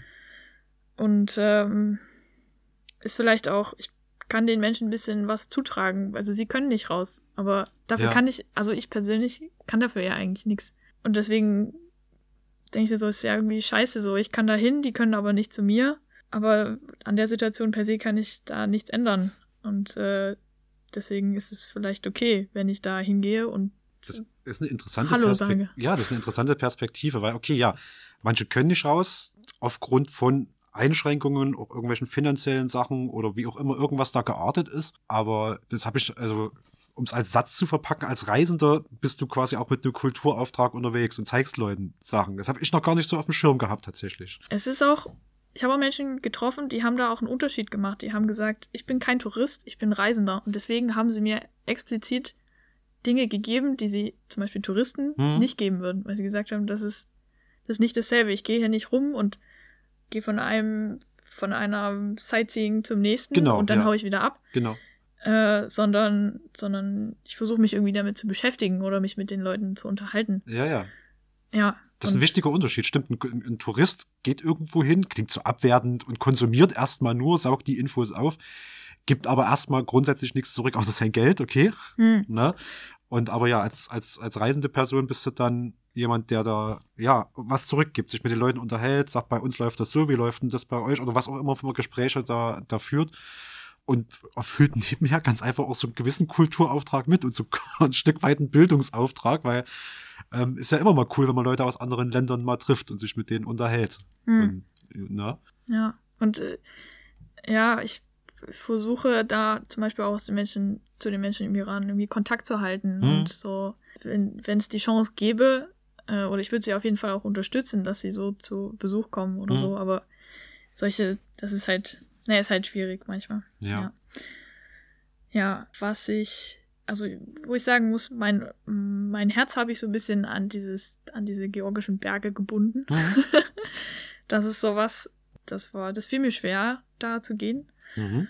Und wo ich sagen muss, es fällt mir auch jetzt noch schwer, glaube ich, so zu denken. Also, das war so ein großes Projekt für mich. Ich Hm. dachte, boah, das, das wäre voll das krasse Ding, wenn, man, wenn ich das mal mache. Und äh, so die größte Herausforderung, die ich mir in dem Moment gerade vorstellen kann. Und dann habe ich das gemacht. So. Und was kommt dann? Ja. Ich habe das jetzt gemacht, soll es das jetzt gewesen sein? Oder? Hm. Aber es zieht so eine Lehre ein danach. Ja, das war dann Okay. auch so der, der Zustand. So, ja, wa, das, wa, was ist ich, jetzt? Ja, stimmt. Das kann ich mir gut vorstellen. Das wird dann, okay, da bist du wieder hier, hier ist einfach alles normal und es erfordert nicht den Aufwand und dann, äh, oh ja doch, das ist, kann, kann ich mir ziemlich gut vorstellen, dass man dann erstmal auch so ein bisschen in so ein, ja, in so eine Leere fällt, die dann da ist. Klar. Gefahren des Reisens. Ja, also es gibt ja auch Menschen tatsächlich, die können dann nichts anderes mehr als reisen. So. Ja, wenn du sagst, es gibt welche, die sind seit fünf Jahren unterwegs, sicher. Ja, aber ist auch ein, auch ein Lebensstil, klar. Und ich meine, muss nicht jeder irgendwie jetzt ein, ein Haus aufbauen, sich irgendwie festzetteln und dort für 60 Jahre wohnen bleiben. Äh, sondern, also das ist ja auch eine Möglichkeit zu leben. Hast du schon irgendwie konkret eine Wiederholung geplant oder jetzt sogar, äh, für, für mich klang das jetzt auch so ein bisschen von wegen, naja, also wenn es nach mir gänge, würde ich jetzt einfach wieder in diese Berge nach Georgien und würde halt irgendwie den Rest dort verbringen, bis mir langweilig wird und wieder losreisen. Aber Hast du noch mal so jetzt gerade so ein in der Größe oder Ähnlichkeit äh, was geplant oder sagst du, nee, das, die, die eine Erfahrung reicht mir jetzt erstmal aus? Also gerade habe ich sowas nicht geplant. Ähm, ich habe, als ich wieder hergekommen bin, sehr stark danach gesucht, so wo kann ich als nächstes hin. Mhm. Ähm, habe dann festgestellt, dass ich eigentlich versuche, zum Beispiel diese, das mit den Bergen so zu wiederholen, wo ich genau wusste, so ich kann das sowas, irgendwas, es wiederholt sich nie, irgendwas, so eine Erfahrung. Nicht in der exakt gleichen Form, nee. Das geht nicht. Ja. Ähm, und dann habe ich aber auch festgestellt, dass es gerade Themen gibt, die ich als sehr mh, aktuell oder als sehr notwendig betrachte, sich, dass ich mich darum jetzt kümmere. Und da geht es vor allem um den Klimaschutz. Mhm.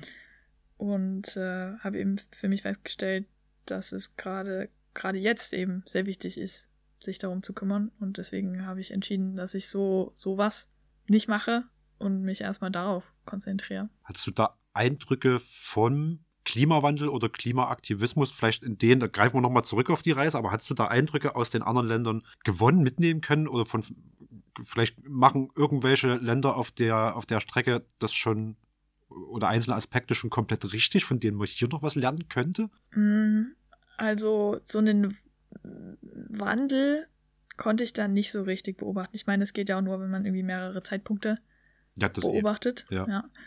Ähm, was ich aber einfach gesehen habe, ist, das war zum ersten Mal in meinem Leben, habe ich Orte gesehen, da würde nichts wachsen, wenn da niemand das bewässert. Mhm. So Städte, also ich, ich war vorher noch nie weit, also wirklich außerhalb von Europa. Mhm. Äh, und andere Leute haben das bestimmt schon im Urlaub gesehen.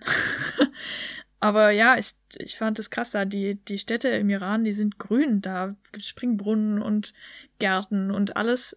Aber sobald du aus der Stadt rauskommst, hast du Wüste. Und da wächst alles nur, weil da jemand bewässert. Und ich, ich fand das so krass. Ich fand das auch zusammen mit der Hitze auch irgendwann so belastend, da rumzufahren. Mhm. Zu sehen, diese, die, das ist nur braun, braune Steine Mhm.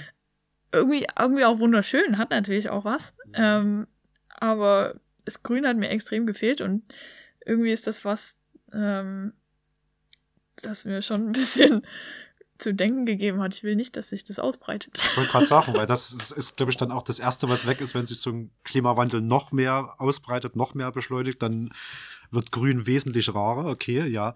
Dann Ja. kann ich mir schon gut vorstellen, dass man dann auch so sagt, okay, und das, so könnte es auch irgendwo in mehreren Jahren, Jahrzehnten, bin ich zu wenig drin, um zu wissen, wie schnell sowas geht, aber um Hm. Dresden rum könnte es auch irgendwann mal so aussehen. Ja. Muss man nicht haben, klar. Hm, okay. Gab es irgendwas, wo du gesagt hast, so da gehen Leute so rein klimabilanztechnisch in den anderen Ländern irgendwie Sinn, dass es Sinn ergibt vor? Also gibt es da irgendwelche Sachen, die, die du vielleicht gesehen hast im Vorbeifahren oder im Vorbeilaufen, wo du sagst, so da könnte man sich tatsächlich ein bisschen ein Beispiel dran nehmen? Also ich weiß nicht, ob das bei uns so funktionieren würde, aber zum Beispiel, ich glaube so Türkei war das auch ganz üblich und Iran und dass da überall auf den Dächern sind zum Beispiel diese Solarthermie-Dinger, womit man sein Wasser warm machen kann mit der Mhm. Sonne. Hängt vielleicht auch damit zusammen, dass das äh, da manchen Breiten da quasi nicht friert, man das das ganze Jahr über betreiben kann. Ja. So in, in Georgien, in den Bergen zum Beispiel, die hatten keinen, keinen Strom. Äh, also aus dem, kein, kein, keine Leitung. Hm. Da hat jedes Haus für sich Solar und Solarthermie gehabt. Und, und äh, die haben das, das ist ein totaler Segen, solche, solche technischen Innovationen für solche Orte, Mhm. äh, dass die dann Strom haben können. Ja. Ja, was habe ich da sonst irgendwas beobachtet? Naja, ich habe nur noch von solchen Dingen erfahren, wie dass es schon innerhalb vom Iran zum Beispiel Streitigkeiten ums Wasser gibt, weil eben das Wasser aus den Bergen kommt und eigentlich auch das ganze Jahr über, aber dann eben in die Wüste geleitet wird, damit da die Gärten bewässert können, bewässert werden können und auf der anderen Seite vom Gebirge, da wo eigentlich wahrscheinlich so, ich weiß nicht, über 50 Prozent der Lebensmittel hergestellt werden, da dann das Wasser schon schwindet Okay. und die nicht mehr genug Wasser haben, um ihre, um ihre Lebensmittel da anzubauen. Ja. Also schon innerhalb des Landes gibt es Konflikt ums Trinkwasser. Nicht nur über Landgrenzen hinweg, was ja noch viel drastischer meistens ist, Ja. äh, sondern in dem Land. Und das wird ja tendenziell nur, Das wird nur krasser. schlimmer ja. werden. Genau, ja. Ja, ich meine, die haben natürlich auch in der Wüste Techniken, wie sie mit wenig Wasser umgehen können. Mhm. Auch super interessant zu sehen, äh, wie, wie das da gemacht wird. Aber ist auch eine Bevölkerung, die auch wächst. Ich glaube, behaupte ich mal. Ja, ich weiß es nicht so genau. Was, Wasser, Wasser ist so ein Ding. Wasser und Grün. ja. Was würdest du den Leuten gern mitgeben? Jetzt ist so mit den ganzen Eindrücken, Erfahrungen und dem, über was wir gesprochen haben, kann man das schmackhaft machen irgendwie noch. Kennst du den Film Weit? Ein Weg um die Welt? Nee, den kenne ich nicht. Ich glaube, der ist relativ bekannt in Deutschland. Haben vielleicht auch einige schon gesehen. Aber eigentlich würde ich sagen, alles, was man an Motivation oder an Sinnstiftung braucht oder sowas, das findet man in diesem Film. Und darin sagen sie auch, also da kommt die Frage auf, hattet ihr Glück, dass das eben so lief, wie es lief? Und dann sagen sie, wir hatten vielleicht einfach kein Pech. Und stimmt vielleicht. Das finde ich erstmal einen sehr guten Pitch. und eigentlich auch schon fast ein ziemlich gutes Schlusswort, weil wir sind im weitesten Sinne am Ende angekommen. Ich frage trotzdem nochmal nach. Gibt es noch irgendwas, was wir jetzt unbedingt noch unterbringen müssen, was wir vielleicht vergessen haben, was dir jetzt zwischendrin auf den Nägeln brannte, aber noch nicht reingepasst hat? Oder haben wir einfach alles, alles jetzt rausgeredet aus dem Thema? Boah, also ich habe das Gefühl, ich habe Armenien so ein bisschen stiefmütterlich behandelt vorhin, mhm. weil es so kurz war. Ja. Okay, dann haben wir über die Vorbereitung der Reise gesprochen. Wir haben über die Reise selbst gesprochen. Wir haben über das Ende der Reise gesprochen und alles natürlich auch so ein bisschen mit dem Fokus, wie ist es per Anhalter zuvor? Ich fand das sehr, sehr interessant, weil ich würde mir das, glaube ich, trotzdem hätte ich da Bedenken, würde mir das alleine auf alle Fälle nicht zutrauen. Also deswegen schon mal Hut ab, dass du das alleine durchgezogen hast. Ich hätte mir mindestens eine zweite Person, der ich vertraue, glaube ich, dazu genommen. Wir haben über die Erfahrung ein bisschen gesprochen, die das so ausmacht, was auch äh, wichtig ist auf der Reise und vielleicht auch, was gerade auch wichtig ist an Themen. Also wenn ihr Länder bereisen wollt, wäre es halt cool, wenn die grün aussehen und nicht irgendwie sich alle in Wüsten verwandeln. Und dafür, dass das der, überhaupt der erste Podcast ist, in dem du sitzt, fand ich das auch eine sehr interessante Erfahrung und äh, bin total dankbar, dass du die hier mitgeteilt hast.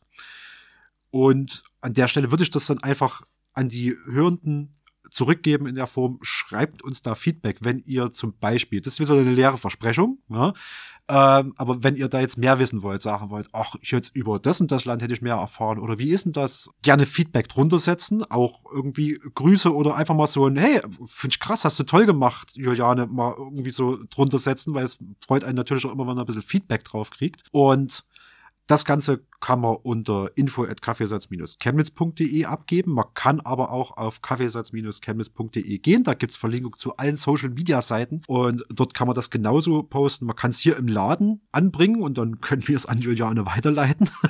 und in dem Sinne würde ich sagen, vielen, vielen Dank für das tolle Gespräch, für die tollen Eindrücke, Erkenntnisse. Ja, danke dir, Stefan, für die Vorbereitung und fürs Reden. super. Ich, ich freue mich, dass ich mal das irgendwie mal so ein bisschen nach außen tragen konnte. Strukturieren ja. und nach außen tragen war der Auftrag. Mal gucken, ob ihn erfüllt haben. Danke ja. noch für die mitgebrachten Kekse. Ja, ähm, und äh, kommt alle zum Kaffeesatz. Ja, das auf alle Fälle. Das sowieso. Hört auch die anderen Folgen. Macht also, nehmt einfach alles mit. So. Also, wenn ihr die Möglichkeit habt, nehmt einfach alles mit. Gut. Dann einen schönen Tag, Nachmittag, Abend, wann auch immer ihr das hört äh, und macht's gut. Tschüss. Ciao.